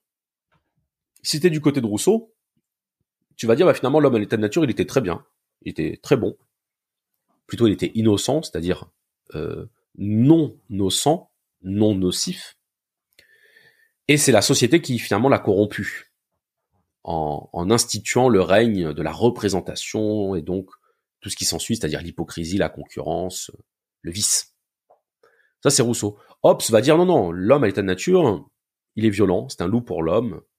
Et donc il fallait la force de la loi, la force de l'État pour faire rentrer un peu tout le monde dans le rang, sans quoi euh, l'humanité se serait autodétruite. Donc selon l'anthropologie qui est la tienne, tu vas te dire, OK, soit les êtres humains sont capables euh, de vivre les uns avec les autres, et que même si on met de la compétition, ça ira, ou, même si ça va pas, ben c'est comme ça.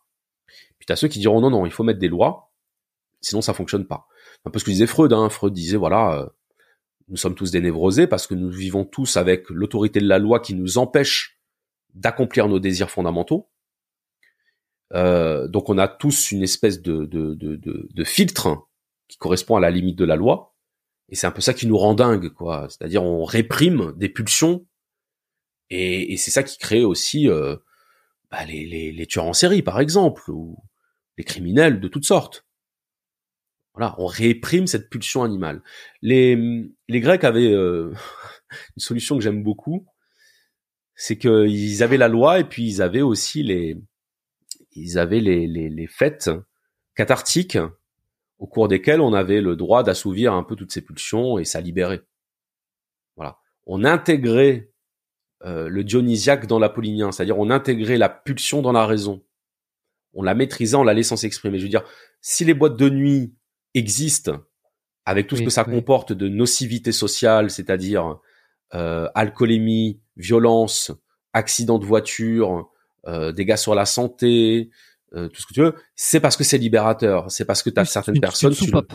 Une soupape, voilà. Hmm. Bon, donc ça existe encore de nos jours.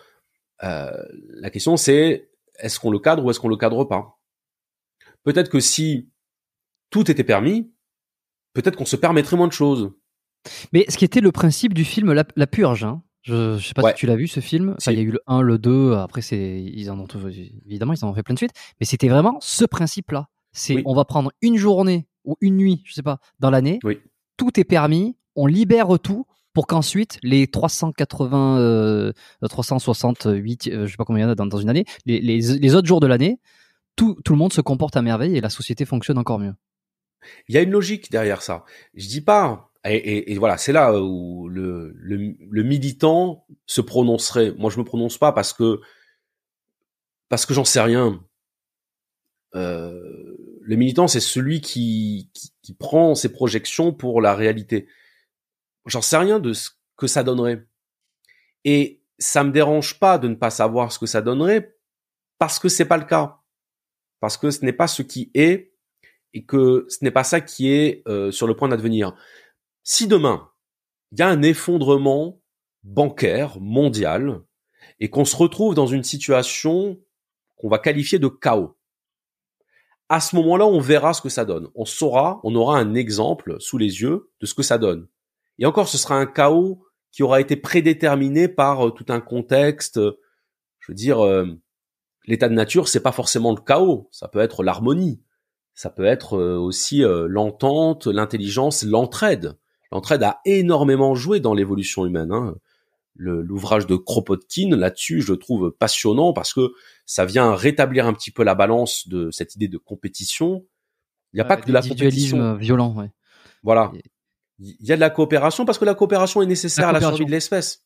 C'est ça. Et que et que l'individu ne peut euh, vouloir exprimer sa toute puissance que dans un contexte où, où la, la survie de la communauté est déjà garantie. Mais dans un contexte où la survie de la communauté et de l'espèce n'est pas garantie, il y a déjà beaucoup moins d'individualisme parce que tu as besoin du groupe, hmm. tout simplement. Hmm. Donc, ce, qui est, ce, qui est, un peu, ce qui est le reliquat de, de, de, de, la, pression sociale de se faire rejeter d'un groupe ou quoi, oui. Euh, qui vient, qui vient de là, qui vient de complètement. Qui vient bah, si on a une, une, grille de lecture euh, euh, évolutionnaire sur euh, les les comportements sociaux, hmm. euh, l'exclusion nous ramène à, l'isolement du groupe qui peut être la cause de notre mort physique. L'abandon, l'abandon, c'est pas juste, euh, c'est pas juste psychologique. Hein. L'abandon, c'est physique. D'ailleurs, tu te démerdes. Et c'est, c'est pas toujours euh, facile de se démerder. Euh, donc le, l'appartenance au groupe est vraiment fondamentale dans la psychologie humaine, y compris de nos jours même dans des sociétés individualistes, parce que ça nous ramène quand même à, cette interdépendance qui définit la condition humaine. Ce que disait Aristote. Aristote disait, il disait l'homme est un animal politique. Alors moi, je me suis longtemps posé la question, mais qu'est-ce qu'il veut dire par là? Politique dans quel sens? Politique dans le sens euh, qui s'intéresse à la politique? Non, c'est politique au sens de social. L'homme est un animal social qui a besoin des autres. Euh, donc si tu as besoin des autres, tu tu peux pas te permettre non plus de tuer euh, ton prochain. Voilà, comme ça simplement parce que tu en as eu l'impulsion. À moins de considérer que l'homme n'est qu'un animal, parce que l'homme est un animal, oui. Est-ce qu'il n'est qu'un animal? Je réponds que non. Parce que c'est un animal conscient de l'être, donc capable de se hisser au-dessus de son animalité. Ce qui hmm. fait déjà une grosse différence. Et même les animaux ne sont pas si sauvages que l'image qu'on en a. Ils peuvent l'être. Et, et ce qui est d'ailleurs un argument de ceux qui défendent euh, le, le, le, le pas l'anti-évolutionnisme, mais de dire que euh, finalement on peut s'élever de tout ça, que les comportements on peut les changer pour euh, pour, pour, pour, pour, pour, être au mieux et qui ne correspondent plus à nos, nos réflexes ancestraux, nos réflexes archaïques. Bah c'est toujours la question du curseur et aussi de la direction. Euh, voilà. Bah, là, tiens, voilà, je vais te donner ma position pour le coup. Ma position, c'est que euh, l'être humain est un animal conscient qu'il est plus qu'un animal. Et c'est ça qui fait toute la différence. Autrement dit, on a eu besoin de se comporter comme des animaux pendant des millions d'années euh, pour pouvoir survivre, même si animal ne veut pas dire violent, égoïste et sauvage. Voilà. Mais simplement, on, on obéissait à des réflexes instinctifs de survie, qui ont pu, à un moment donné, aussi euh, entraîner une forme de, de rudesse, euh, d'agressivité quand c'était nécessaire, euh, de manque d'empathie aussi quand ça pouvait pénaliser le groupe. Parce que je veux dire, l'empathie aujourd'hui, c'est beaucoup plus facile que quand on était des chasseurs-cueilleurs, et que bon ben si t'as si t'as le pépé euh, des chasseurs-cueilleurs, euh, je sais pas quel âge il pouvait avoir à l'époque, mais qui, se blesse et que t'as le choix entre rester là pour le secourir au risque que les fauves viennent euh, te, te, te tuer ou le laisser là parce que ben il faut il faut se il faut survivre, il faut s'échapper. Et eh ben l'empathie à ce moment-là, c'était forcément un, frein à, l'évolution, à l'adaptation et, et, à la survie tout simplement. Donc hmm. le manque d'empathie a pu être nécessaire pour l'humanité. Ouais. Et, de l'empathie pour ton ennemi, euh, t'es mort. Hein. Bah ouais, exactement. Lui, il, en aura, peut-être pas, et puis c'est terminé. bah c'est ça, c'est-à-dire que l'empathie est un privilège civilisationnel. Et, et, et, tant mieux, je veux dire, tant mieux qu'on ait ce privilège parce que, bon, forcément, on est des, on est implanté dans une époque. Il est normal qu'on qu'on lise le monde à travers la grille de lecture de notre époque. Moi, je suis davantage pour l'empathie euh, que pour l'indifférence. Je suis davantage pour la générosité que pour l'égoïsme. Mais c'est facile pour moi parce que qu'est-ce que je risque à dire ça?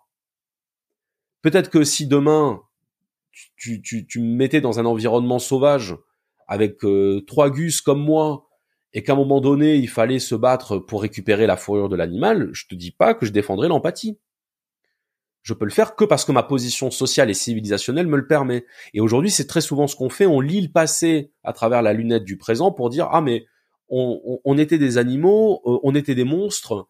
Quelque part, euh, on devrait avoir honte de ce que nous sommes mais c'est ce dont tu as honte, c'est-à-dire cette partie de toi-même qui te constitue aujourd'hui, qui fait que tu existes. Qui, qui fait que tu es là. Oui, ça, ça c'est, souvent euh, ce que je, je dis. Ouais. Enfin, ce que je dis, ce que j'ai l'impression. On peut pas être ingrat au point d'oublier ça.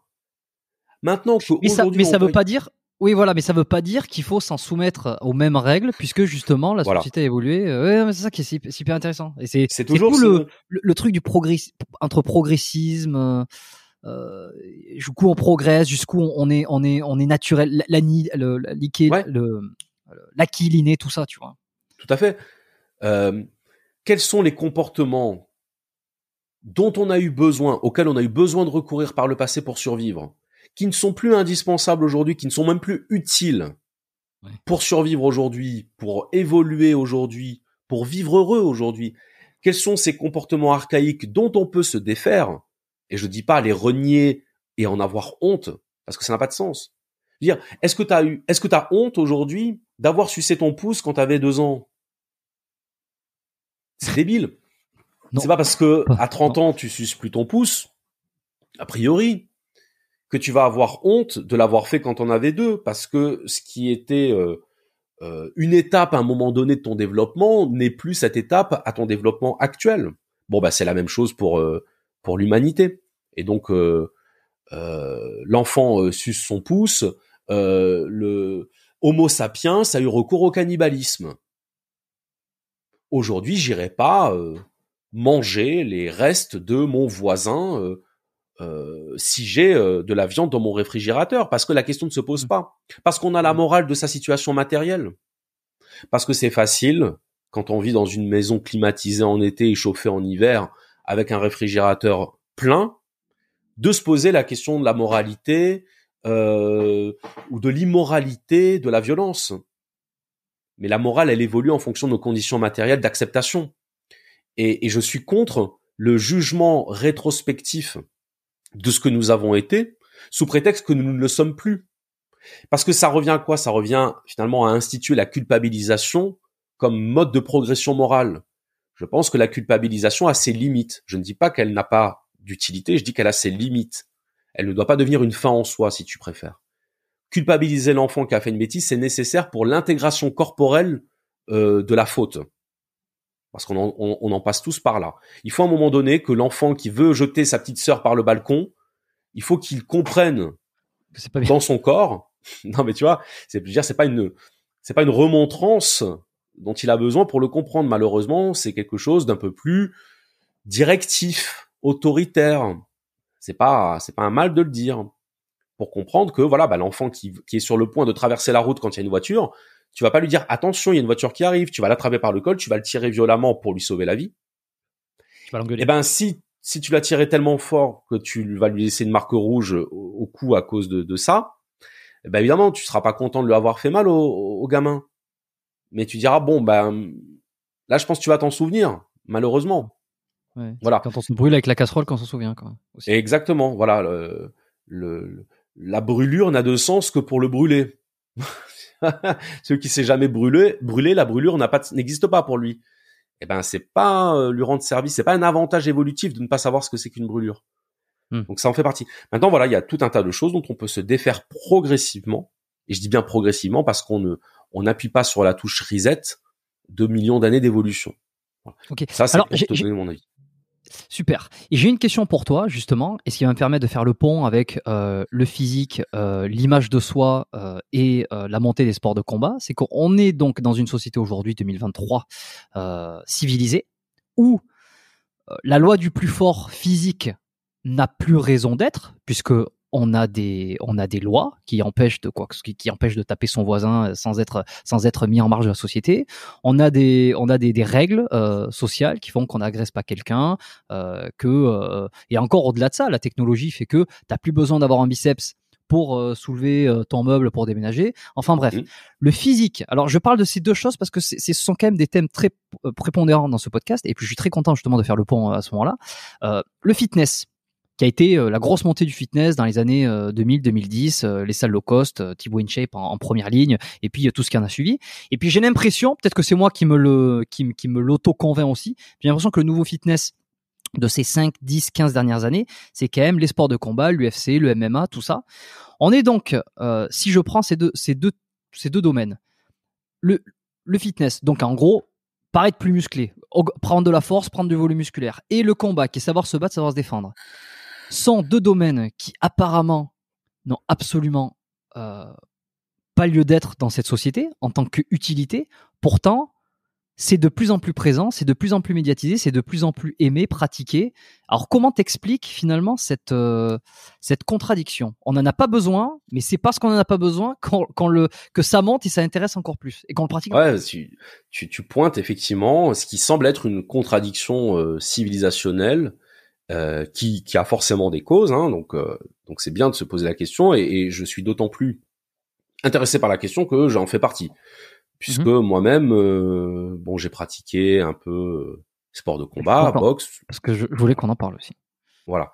Donc ça, c'est vrai que j'en parle de temps en temps, justement dans cette volonté de ne pas séparer le corps de l'esprit, c'est-à-dire que vraiment ça marche, ça marche ensemble et j'y tiens.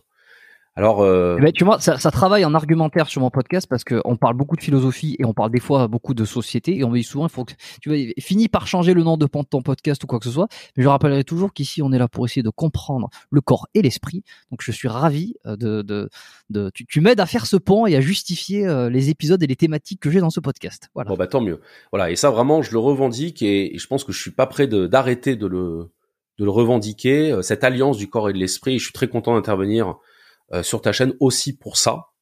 Euh, alors il y, a deux y, a deux choses qui me viennent à l'esprit quand on quand on parle de ça de on va dire la résurgence du corps à une époque où effectivement ça semble ne plus être une nécessité vitale. La première c'est euh, une réaction justement à cet abandon du corps. Euh, alors déjà j'aimerais commencer par expliquer ce qui selon moi explique l'abandon du corps et je mets des guillemets évidemment parce que c'est jamais aussi caricatural. Mais c'est que déjà depuis l'Antiquité, on considérait que les activités manuelles c'était les activités des pauvres parce que c'était ceux qui ne pouvaient vivre que moyennant leur force de travail, pour euh, parler comme euh, Marx. En gros, le corps, c'est l'outil de travail du pauvre. C'est lui qui n'a que ça. Ceux qui étaient dans les hautes sphères, c'était ceux qui vivaient de leur esprit, et on les appelait les activités libérales. Pourquoi? Parce que c'était les activités des hommes libres. Libre, ça voulait dire détaché du travail, détaché de l'impératif de production. Donc euh, si on voit la société comme une pyramide, à la base, tu avais les travailleurs, et les travailleurs, c'était surtout les laboureurs et les artisans, travailleurs de la terre, euh, travailleurs de, la matière. Hein, c'est la, la classe sociale de la solidité à tous les niveaux. Et, donc, ils, assurent le, les besoins du corps, les besoins du ventre. Voilà pourquoi ils étaient considérés comme étant en bas de l'échelle. Et ça se traduit d'ailleurs dans les salaires. Hein. Les salaires des métiers manuels ont longtemps été, ils sont encore, pour la plupart, les salaires les plus bas. Et euh, donc, il y a, y a, cette imagerie, cet imaginaire euh, hiérarchique, social. Le corps, c'est euh, la pauvreté, Et l'esprit, c'est c'est l'élite, donc c'est aussi c'est aussi la richesse. Donc dévalorisation du corps. Ce qui fait que dans des sociétés post-industrielles où il y a de moins en moins de métiers manuels, et il y en a encore, hein, heureusement qu'ils sont là d'ailleurs, parce que sinon euh, on, s'en plaindrait, et on s'en plaint quand ils font grève, hein, soit dit en passant. Heureusement qu'ils sont là. Euh, ça, euh, on considère que le voilà, le corps c'est mal vu, le travail manuel c'est mal vu, et, et nous-mêmes, on souhaite à notre enfant qu'il ait alors évidemment, un métier qui lui plaise d'abord, un métier qui le rende heureux, si possible avec lequel il gagne suffisamment bien sa vie pour ne pas euh, être être sous l'effet de l'angoisse financière. Mais on souhaite, si possible, qu'il ait un travail intellectuel, un travail qui ne va pas trop l'user physiquement, euh, qui ne va pas le faire vieillir trop vite, tout simplement parce qu'on a envie que qu'il soit dans un, un bien-être maximal et c'est tout à fait normal. Mais ça conduit en retour, qu'on le veuille ou non, à une stigmatisation de tout ce qui touche au corps et à l'activité physique. Et alors, euh, est-ce que je t'arrête juste deux secondes là-dessus parce que c'est hyper intéressant. Je fais un petit parallèle sur ça, sur justement euh, le bronzage, c'est exactement ça aussi. exactement. Et, et c'est très intéressant ici en Indonésie, à Bali, de voir que tous les Indonésiens euh, qui passent beaucoup de temps sur les scooters, parce que là c'est scooter absolu, ils sont couverts. Il fait 35 degrés dehors, ils sont couverts pull, gants, tout ça, et après m'être renseigné, il y a une grosse part de justement pour éviter un maximum le bronzage, parce que plus tu es bronzé, plus tu euh, es susceptible d'être vu comme quelqu'un de, de, la classe ouvrière, ou en tout cas de ceux qui font un travail manuel sous le soleil. Tu vois, voilà, c'est juste pour ça. Euh, les, les rednecks, hein, c'était c'était ceux qui travaillaient dans les champs qui avaient la nuque euh, rouge, et redneck aujourd'hui c'est un terme péjoratif.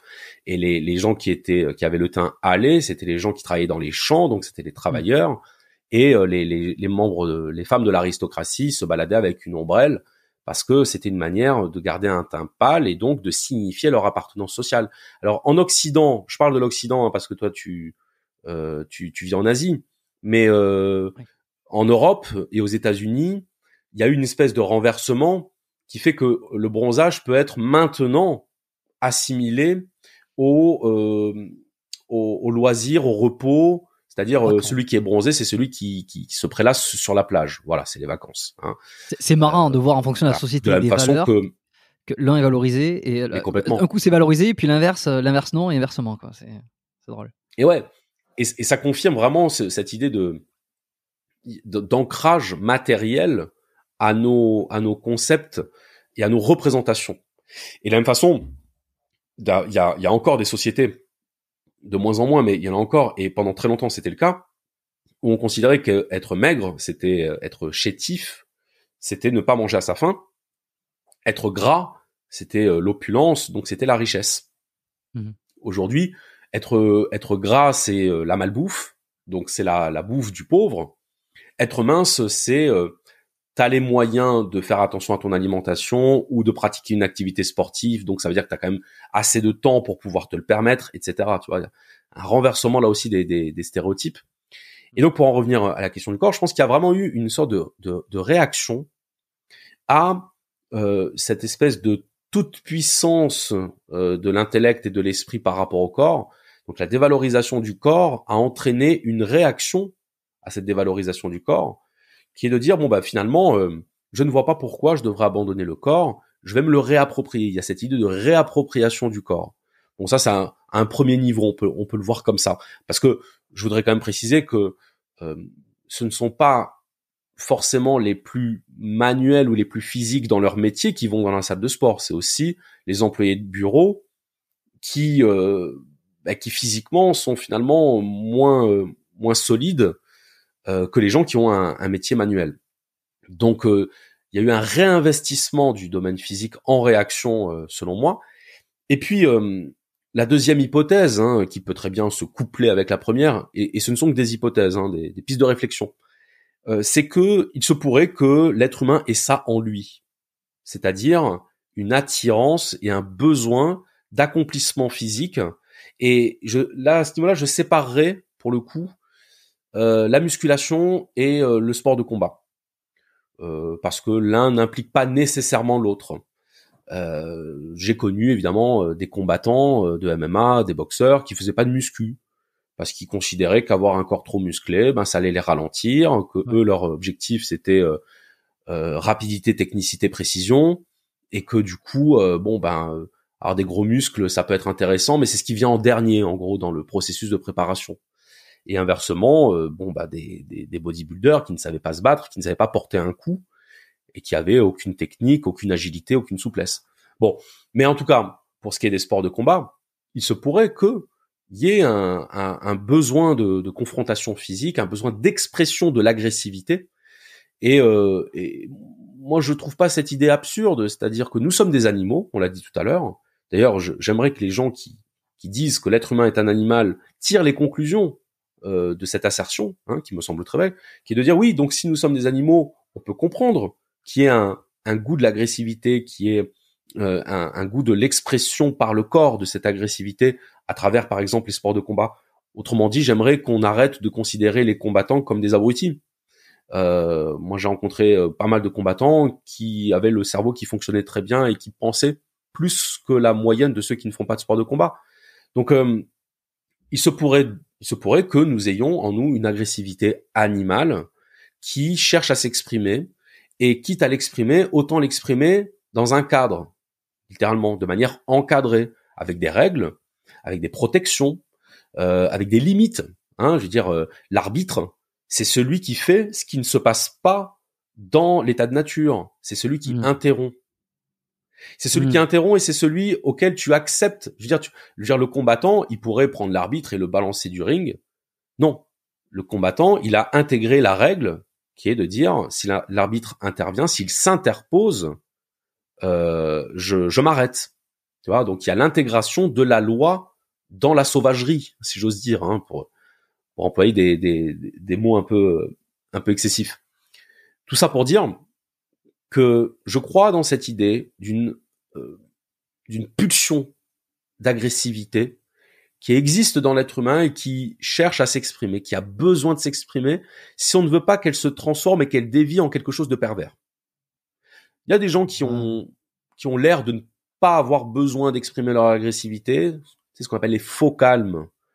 Les gens qui sont très calmes, euh, ou en tout cas qui en ont l'air, hein, publiquement, et puis qui préfèrent euh, voilà passer leur vie dans le monde de la pensée, dans le monde des idées, dans le monde des livres, euh, tout ce que tu veux, mais sauf que dans une situation de stress ou de nervosité, ils vont péter un câble, ils vont casser euh, les objets euh, chez eux, ou ils vont avoir des comportements extrêmement agressifs en situation de conflit.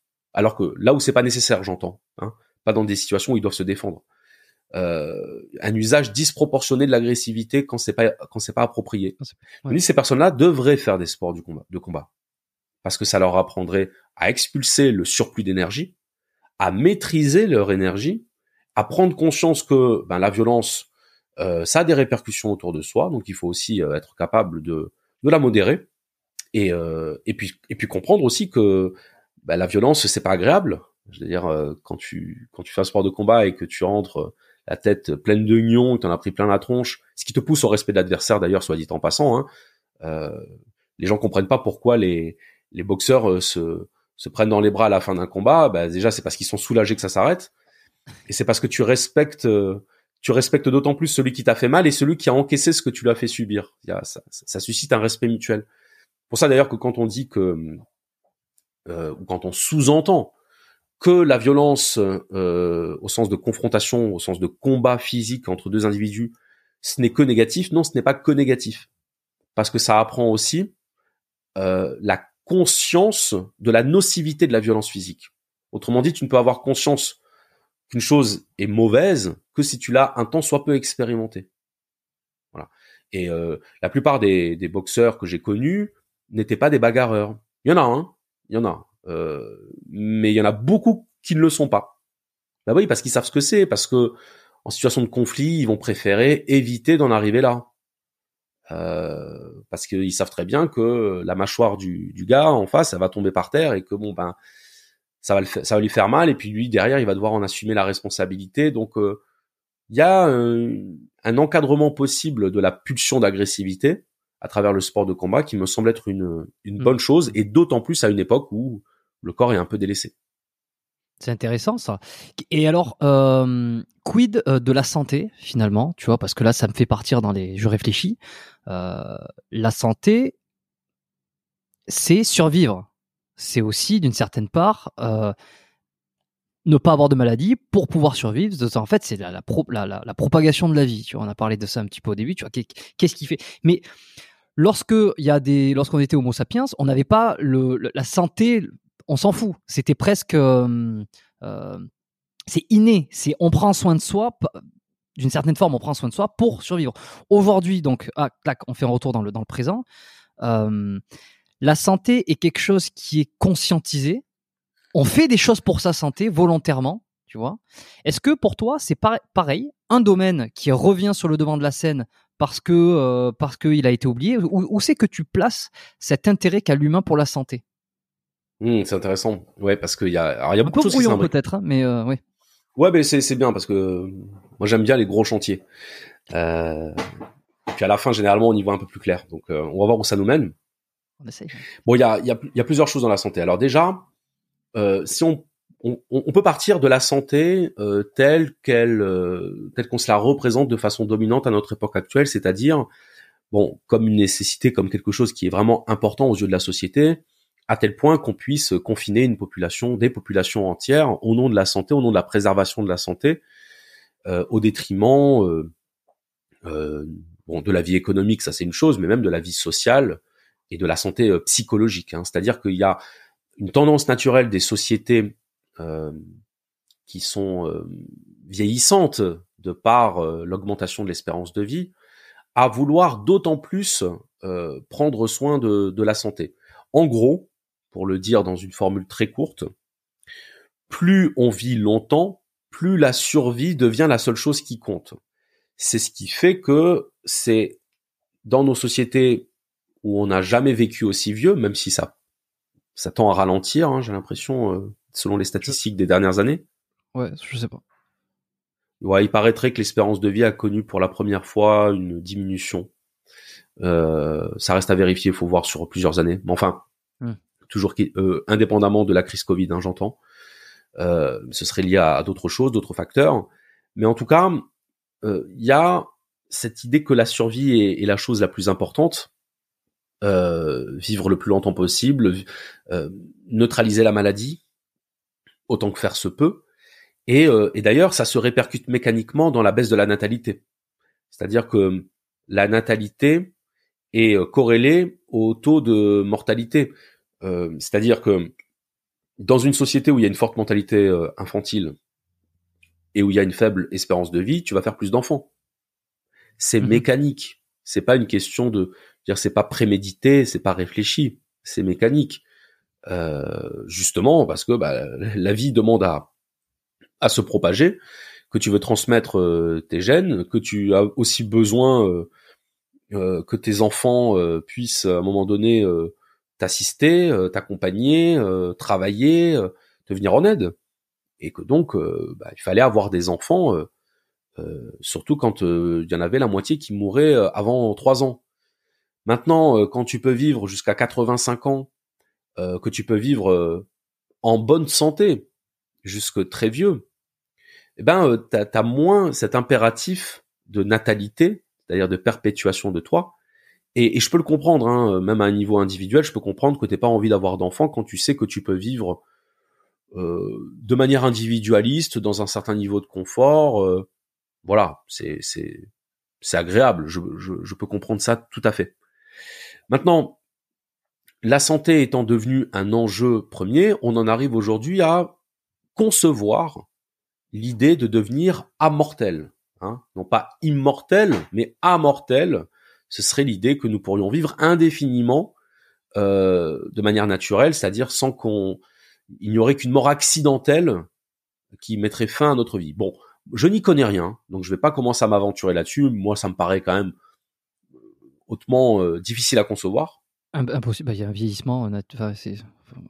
je pense. Alors j'imagine que voilà, j'imagine que que ce qui est sous-jacent, c'est une technologie, je sais pas moi, de, renouvellement cellulaire. J'en ai aucune idée, donc je vais pas prendre le risque d'être ridicule sur cette question-là. Mais mm. toujours est-il que cette préoccupation de la du prolongement indéfini de la vie existe. Ah oui, oui. Et, d'ailleurs, j'ai un juste pour teaser un petit peu parce que j'ai quelqu'un que je que je vois qui est un qui est un chercheur là-dedans euh, québécois euh, qui s'intéresse énormément à ça justement, à la à la ralentissement cellulaire euh, que j'ai que j'ai pour ambition d'inviter sur ce podcast et je le criblerai de questions sur tout ça parce que c'est absolument formidable sur la longévité, le ralentissement cellulaire, les technologies qui feraient que tout ça quoi. Tu vois. Voilà, parenthèse terminée. C'est une vraie question et qui qui mélange d'ailleurs qui mélange science et, philosophie parce que euh, tu sais euh, Heidegger avait une phrase il disait la science ne pense pas. Ce qui veut dire c'est en gros la la science le processus de découverte le processus d'augmentation des connaissances. C'est comme si il, n'avait pas d'auto-régulation il ne se limite pas lui-même. Donc euh, la recherche tant qu'elle peut progresser elle progresse. Et la philosophie ou la morale ou l'éthique vient toujours après coup et, et c'est compliqué bien sûr parce qu'il y a des questions qui se posent pendant qu'on est en train de faire euh, des découvertes et notamment la question de savoir est-ce que ça a du sens, est-ce que c'est éthique, est-ce que humainement euh, il est souhaitable qu'on aille vers euh, une humanité augmentée au point que elle pourrait vivre indéfiniment? Parce que ça pose tout un tas de questions. Et ça pose notamment entre autres hein, il y en a beaucoup d'autres mais la question de qu'est-ce qui va interrompre la vie sinon sa propre volonté? Donc euh, ce serait l'idée que la mortalité euh, euh, humaine, ce serait uniquement le, suicide. Et, ça, ça pose énormément de questions dont on ne peut pas encore mesurer la portée tant qu'on n'y est pas confronté. Mais voilà, mais ça c'est vraiment les, enjeux seraient seraient complètement différents parce que tous nos tous nos enjeux de vie sont orientés sur ça aussi d'une certaine façon, tu vois. Donc t'enlèves ça, c'est tout est bouleversé. Mais oui, si l'être humain n'était pas mortel, euh, je pense pas qu'il se serait démené autant qu'il l'a fait tout au long de son histoire pour trouver des solutions à sa mortalité, et, euh, et notamment la, la, la conquête, euh, la conquête de la nature, hein, euh, euh, cette idée de vouloir toujours plus maîtriser son espace de vie, elle répond aussi à, à cette finitude, à cette mortalité qui nous qui nous constitue, qui, qui, définit notre notre condition. Donc ça pose énormément de questions dont, dont on ne peut pas encore envisager les réponses possibles. Euh, maintenant, euh, bon, moi je ne suis pas, je ne suis pas fermé d'esprit par nature, mais j'ai quand même tendance à être méfiant par rapport à, cette euh, volonté d'extension indéfinie de, de, la vie humaine. Et puis, alors pour rebondir sur sur la question de, départ, mmh qui était sur la santé, il y a mmh aussi il y a aussi le fait que bon, la santé, c'est ce qui conditionne euh, la survie. Hein, je veux dire, les survie et santé vont ensemble, mais la santé comme objet de recherche, euh, c'est beaucoup plus récent à, l'échelle de l'histoire que la, volonté de survivre. C'est-à-dire que, bon, euh, effectivement, quand on était encore à la préhistoire, une blessure, on, allait vouloir se, se, soigner, on allait vouloir guérir d'une maladie, mais vivre le plus longtemps possible n'était pas une finalité en soi, n'était pas un, objectif. Donc c'est comme si le, le projet humain n'était pas encore conformé à l'instinct humain. L'instinct, c'est celui de vouloir rester en vie, mais le projet, c'est de vouloir aller encore plus loin, de, de vouloir aller au-delà. Il y a, y a une dimension assez prométhéenne dans le fait de vouloir vivre toujours plus longtemps, c'est-à-dire de vouloir outrepasser les limites de la nature. Et, euh, et ça, ça me semble être quelque chose de différent de simplement vouloir prendre soin de sa santé. Parce que vouloir prendre soin de sa santé, ça me paraît être euh, assez euh, normal, hein, légitime, justifiable, du simple fait que, ben, quand on vieillit, eh ben, euh, on commence à se poser la question de la mort de manière concrète, et donc à vouloir un peu plus prendre soin de sa santé. La santé, c'est quelque chose dont on prend conscience de la valeur en vieillissant, c'est-à-dire euh, en, en, la perdant. Hein, il y a beaucoup de choses comme ça dont on prend conscience de la valeur une fois qu'on les a plus. Et, euh, et, je pense que la santé, c'est quand elle commence à décliner qu'on prend conscience de son importance. Quand on mmh. commence à vieillir, quand on commence à avoir mal aux articulations, ou quand on commence à avoir des maladies chroniques, des choses qui nous rappellent que ben on n'est pas éternel, qui nous rappellent que notre corps est une machine, euh, un peu comme une voiture que tu as depuis euh, depuis dix ans et puis qui commence euh, à, à défaillir par moment, bah tu sais qu'il va falloir en prendre soin.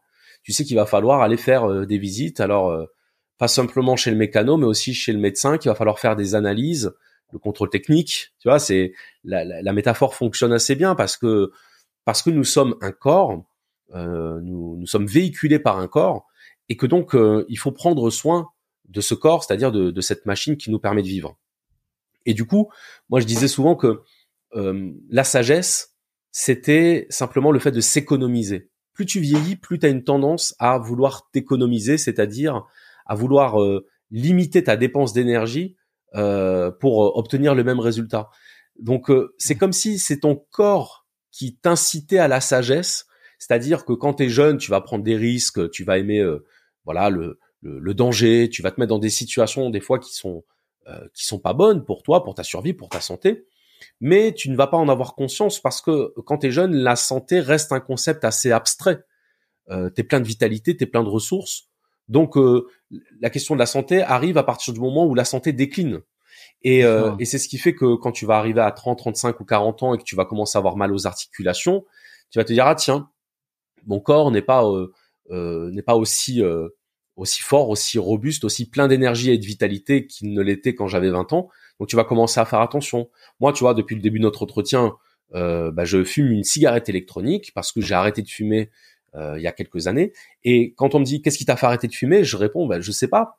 Euh, je crois que c'est mon corps qui m'a fait arrêter de fumer, c'est mon corps qui m'a dit stop parce que euh, j'en avais plus envie, parce que quand je me levais le matin, que j'avais mal à la tête ou quand je toussais, eh ben je pense que mon corps en a eu marre, qu'il a fait une réunion avec mon esprit et qu'ils en sont arrivés à la conclusion que arrêter de fumer était la meilleure solution, mais je l'ai même pas vraiment décidé. Alors euh, j'ai dit une fois, j'ai répondu que j'avais arrêté de fumer en le décidant, parce que au niveau conscient, tu as l'impression de prendre une décision, mais en fait ton corps a pris la décision avant toi, avant ton esprit.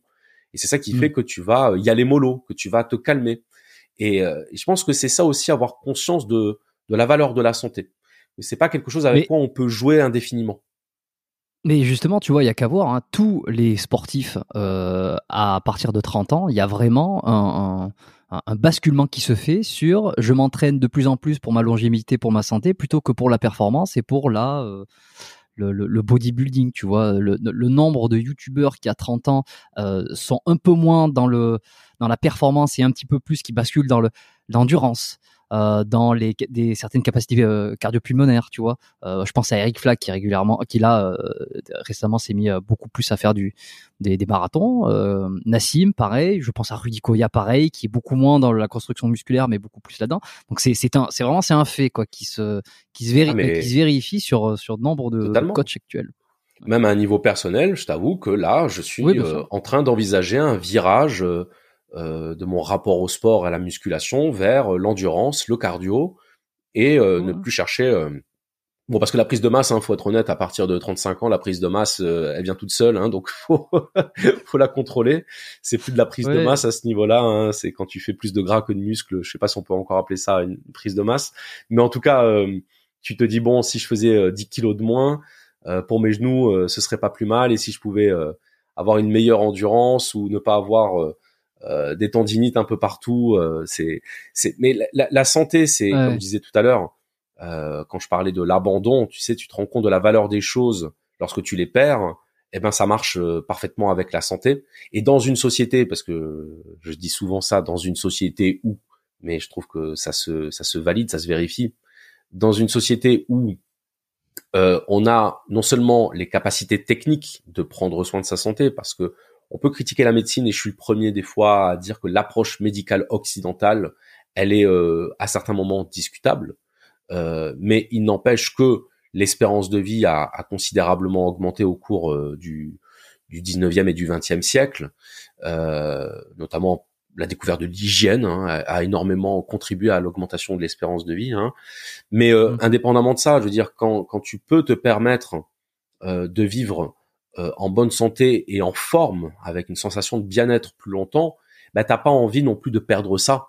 Et, et l'être humain, comme tout animal, est programmé pour aller vers ce qui lui fait du bien et fuir ce qui lui fait du mal. Donc il est logique que la question de la santé se pose. Ce que j'ai pu constater à un niveau personnel, c'est que c'est souvent euh, toujours un poil un peu trop tard qu'on se soucie de sa santé, c'est-à-dire quand on commence déjà à décliner un petit peu. Exactement, quand il arrive de bricole, c'est c'est malheureux, et c'est peut-être que l'être humain n'a pas encore passé ce stade euh, de d'évolution qui lui permettrait hmm. d'anticiper ses besoins futurs et ses préoccupations futures et de, toujours devoir être devant le fait accompli. C'est toujours le rendez-vous chez le médecin qui te dit bon ben là, si vous n'arrêtez pas maintenant euh, de fumer, de boire, euh, de manger gras, peu importe, voilà combien de temps il vous reste à vivre ou voilà ce à quoi vous pouvez vous attendre. Et c'est toujours ce recul vis-à-vis de la maladie qui nous fait aller vers la santé, comme si la santé c'était euh, une, réaction au recul par rapport à la maladie, alors que ça devrait être quelque chose vers quoi on devrait aller naturellement. Euh, c'est-à-dire vers ce qui nous fait du bien. Cette sensation que tu as mm-hmm. quand tu viens de faire une bonne séance de sport euh, complétée par un footing et que tu rentres chez toi et tu as envie de te faire un jus de légumes, euh, t'as pas envie de, de, de t'enfiler. Bon, tu peux avoir envie de t'enfiler de la junk food, hein, ça peut arriver aussi bien sûr. Mais ce que je veux dire, c'est que tu as plutôt envie d'incorporer des choses qui te font du bien parce que tu es dans cet état-là qui te prédispose à vouloir du bien. Et d'ailleurs, souvent, euh, euh, on te dira que si tu veux arrêter de fumer, il faut pas dire je veux arrêter de fumer, il faut dire je veux prendre soin de ma santé. Parce que arrêter, c'est un terme négatif et, et que le et que le l'idée que tu te mets dans la tête quand tu dis arrêter de fumer, ben c'est fumer. C'est comme si tu gardais le, Ouais, et c'est enlever, c'est enlever quelque chose que tu apprécies, c'est se soustraire à quelque chose qui, qui fait de toi qui tu es ce que t'aimes, euh, alors que là, ça serait plutôt dans l'objectif de devenir, de d'upgrader quoi, de, de non pas de te retirer quelque chose, mais de, de, de t'ajouter quelque chose. Voilà. Et donc, et donc pour pour conclure sur cette question de la santé, euh, on va dire dont je suis un très mauvais représentant à titre personnel. Hein, C'est-à-dire que ah euh, la santé n'a, n'a ouais, j'ai jamais été quelqu'un qui a qui a particulièrement pris soin de, de sa santé. Je suis euh, quelqu'un qui qui a un tempérament naturellement excessif euh, dans un peu tout, et notamment par exemple dans mon alimentation, je vais euh, très souvent ne pas me poser la question de la valeur nutritionnelle de ce que j'ingère, mais plutôt du goût. moi, je vais je vais pas avoir de mal à manger gras. Euh, à boire euh, du vin pendant le repas, à manger très sucré, parce que j'ai un bon métabolisme qui fait que ben je n'ai pas les répercussions physiques de, de mon mode d'alimentation. Et puis pareil au niveau de la musculation, euh, j'ai passé des années, des années à faire tout ce qu'il ne fallait pas faire. Et c'est aujourd'hui que j'ai 37 ans que je commence un peu à faire attention, à, à faire, à maîtriser mes l'exécution de mes mouvements pour ne pas me blesser, pour ne pas prendre de risques, à vraiment faire de l'échauffement, à vraiment faire des assouplissements chose que je ne faisais pas avant. Je le fais maintenant par nécessité, mais je l'accepte parce que parce que je me dis que on a besoin de ça. Et c'est assez formidable de voir que l'être humain est capable euh, d'avoir conscience, de savoir précisément ce qu'il faut faire pour qu'il aille mieux, pour qu'il soit mieux, pour qu'il ait mieux, pour qu'il obtienne plus, mais qui euh, ne euh, fait pas les actions pour, tu vois. C'est c'est c'est assez formidable. C'est-à-dire qu'on est tous au courant de comment euh, qu'il faudrait faire du sport, qu'il faudrait faire ceci, etc. Et très peu le font. Il y a cette décorrélation entre le, le, savoir et la mise en application qui est, je sais pas si ça se retrouve dans le règne animal, ça, par exemple, tu vois. Ah, c'est une bonne question. Je l'ignore. je l'ignore totalement. Je dirais que chez l'être humain, en tout cas, c'est vrai que ça nous ramène à, à, à, à cette dichotomie humaine entre la raison et la passion, ou entre la raison et le désir, et qu'il y a très souvent conflit entre les deux. Et, c'est ça un peu le drame, euh, je dirais même la tragédie humaine, qui est de parfois faire des choses mauvaises en sachant qu'elles sont mauvaises. Ce qui est très pervers quand on y réfléchit. Quand tu sais que quelque chose est mauvais et que tu le fais quelque part, c'est que tu te, tu t'auto-condamnes euh, tu, tu ne peux même pas te réfugier derrière l'excuse de l'ignorance. Et c'est là que d'ailleurs on en, on en arrive à la distinction entre l'erreur et la faute. Et l'être humain, il fait des erreurs, mais il fait aussi des fautes, c'est-à-dire euh, des erreurs dont il est conscient. Et, et oui, parce qu'il y a peut-être aussi un, une tendance euh, légèrement autodestructrice dans l'être humain. En tout cas, c'est quelque chose qu'on peut qu'on peut constater dans hmm nos, nos, certains de nos comportements, euh, certains de nos modes d'alimentation ou de nos modes de vie. Il y a, y a des choses totalement antinaturelles qui sont ancrées dans le comportement humain. Alors je dis pas, hein, euh, ça dépend beaucoup des individus. Par exemple, euh, moi qui ai déjà fait du, du saut à l'élastique, je peux te dire qu'il n'y a rien de plus antinaturel que, que de que de sauter dans le vide. Oui, c'est ça. C'est-à-dire que ton, ton, corps et ton cerveau sont d'accord pour dire mais qu'est-ce que tu es en train de faire? Ça n'a aucun sens Bon, moi je l'ai fait. Euh, J'avoue que j'ai plus envie de le faire maintenant. C'est bon, je, je l'ai fait deux fois, ah ça m'a suffi. Il euh, y en a qui euh, qui adorent ça, pour qui euh, c'est, je veux dire, c'est vecteur d'un plaisir. voilà, cette adrénaline, une dépendance à l'adrénaline, et, c'est quelque chose de très puissant chez eux. Si on y réfléchit, c'est totalement antinaturel. Et il y a des tas de choses qu'on fait qui sont antinaturelles. Quand je dis antinaturel, je veux dire au sens de notre programmation pour la survie. Et, Mais justement, ça, ça reste un des paradoxes est-ce que ce paradoxe justement, il aurait pas sens quelque part dans, euh, dans, la survie, tu vois, parce que c'est tellement contradictoire et on est on, serait donc euh, guidé l'idée par cette idée de, de survie, de santé, de de de de, de, de, de vie, tu vois, et de faire ces choses-là. Est-ce qu'à un moment donné, ça trouve pas un sens dans ce but-là, tu vois. Enfin, je, je, je, sais pas. Ouais, ça peut. C'est tellement, tu vois, c'est un peu comme le paradigme. Tu dis, euh, tu dis, voilà, c'est comme ça que ça fonctionne. Et alors, pourquoi on fait quelque chose qui qui n'a rien à voir avec ce avec ce consensus? Est-ce qu'il y aurait pas une raison qui en fait fait que ça rentre dans le consensus d'une certaine ouais, manière bien sûr. Oui, euh, c'est c'est, je, vois très bien ce que tu veux dire, mais un peu comme le, dire le principe du vaccin, c'est quand même de s'injecter une maladie pour euh, déclencher des anticorps. Donc, action réaction, on irait vers le contraire de la vie pour renforcer la vie, c'est-à-dire quelque part euh, pour se renforcer, pour s'immuniser ou pour conjurer. Parce qu'il y a aussi une manière, en affrontant le danger, de le de le normaliser, de le banaliser, pas au sens où on deviendrait imprudent, mais au sens où il deviendrait moins source d'angoisse et de stress. Euh, parfois, on peut, par exemple, avoir peur de dangers imaginaires. Et, et la peur, c'est précisément ce qui va agir indépendamment de la situation réelle. Autrement dit, tu peux avoir peur de choses qui ne sont pas réelles. Et euh, le fait de se confronter à la réalité du danger, donc euh, ça peut être le saut à l'élastique, ça peut être, euh, je sais pas moi, de faire de faire certains sports comme le ski ou comme pilote de rallye ou se mettre dans des situations où il y a un danger physique ou même les sports de combat parce que là pour le coup le mm-hmm. sport de combat le danger il est il est direct mais en faisant ça c'est comme si une partie de nous voulait conjurer et exorciser la peur de ce qu'on est en train de se faire subir. Et de ce point de vue-là, c'est pas absurde, c'est même totalement cohérent. Aller au devant de ce qui pourrait nous nuire pour l'empêcher de nous nuire. Je sais pas si c'est une explication qui trouverait sens dans les, les, mécanismes euh, physiologiques et cérébraux. Faudrait, euh, faudrait s'y pencher. Ce serait intéressant en tout cas de le savoir.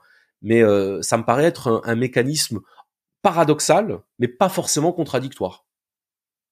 Ouais, c'est passionnant. Donc euh, bon, mais pour conclure sur la santé, pour toi, ça serait euh, moins euh, une pulsion qu'on viendrait rechercher dans un cadre, mais plutôt quelque chose dont on se rendrait compte au fur et à mesure de la vie, à un certain moment de la vie. Ça serait pas, tu vois, si je devais faire une comparaison par rapport au fitness, admettons, fitness, sport de combat. On n'est pas dans ce même, euh, dans ce même, euh, la recherche de la santé, c'est pas le même but. Ça n'a pas le même but. Ça n'arrive pas au même. J'essaie de faire des parallèles, tu. Ouais, ouais, je vois ce que tu veux dire. Je dirais que c'est, en tout cas, à, notre époque, dans la manière dont on cherche à prolonger l'espérance de vie, à prolonger la santé contre tout ce qui pourrait lui nuire, c'est-à-dire contre les maladies, contre les virus, contre les cancers, contre toutes ces choses-là, euh, j'ai vraiment l'impression que la, la, maladie est malheureusement euh, une étape nécessaire vers la recherche de la santé. Et je le déplore en le disant, c'est-à-dire que c'est presque de l'ordre du témoignage personnel là ce que je suis en train de te dire. J'ai l'impression que c'est comme ça que ça fonctionne et, je trouve ça dommage, mais en même temps, ça peut avoir du sens. Aucun thérapeute euh, ne pourra te dire que la majorité de ces, de ces patients euh, viennent par prévention. Euh, alors même, même, ben, même dans les, les, les, thérapies les plus euh, les plus alternatives, les plus euh, allopathiques. Euh, tu vois, moi, bon, j'ai été ostéo pendant des années. la 90% de mes consultations, c'était des gens qui avaient une douleur. Pas, c'était, ce, n'était pas des gens qui allaient très bien et qui cherchaient simplement à faire de la prévention ou, à, ou, aller bien. Donc, et puis pour tous les médecins, c'est pareil. Hein, les médecins, ils soignent les malades, ils soignent pas les alors dans notre dans notre en Occident, tu vois, et, et en Asie. Oui, c'est ça. C'est-à-dire que pour nous, la médecine, c'est ce qui est au cœur de la médecine, c'est la maladie et non pas la santé, quoi. Mmh, mmh, c'est ça. Bon, euh, tu vas bientôt devoir nous quitter, c'est ça hein? Tout à fait. Ouais. Bon, est-ce que est-ce qu'on a la place pour une dernière question ou pas? Allez, vas-y, c'est parti. La dernière question, euh, c'est pas celle que je pose habituellement à la fin de mes épisodes. Euh, il y en a une que je voulais parce que ça permet de raccrocher les wagons et de, et de, de, de terminer la boucle.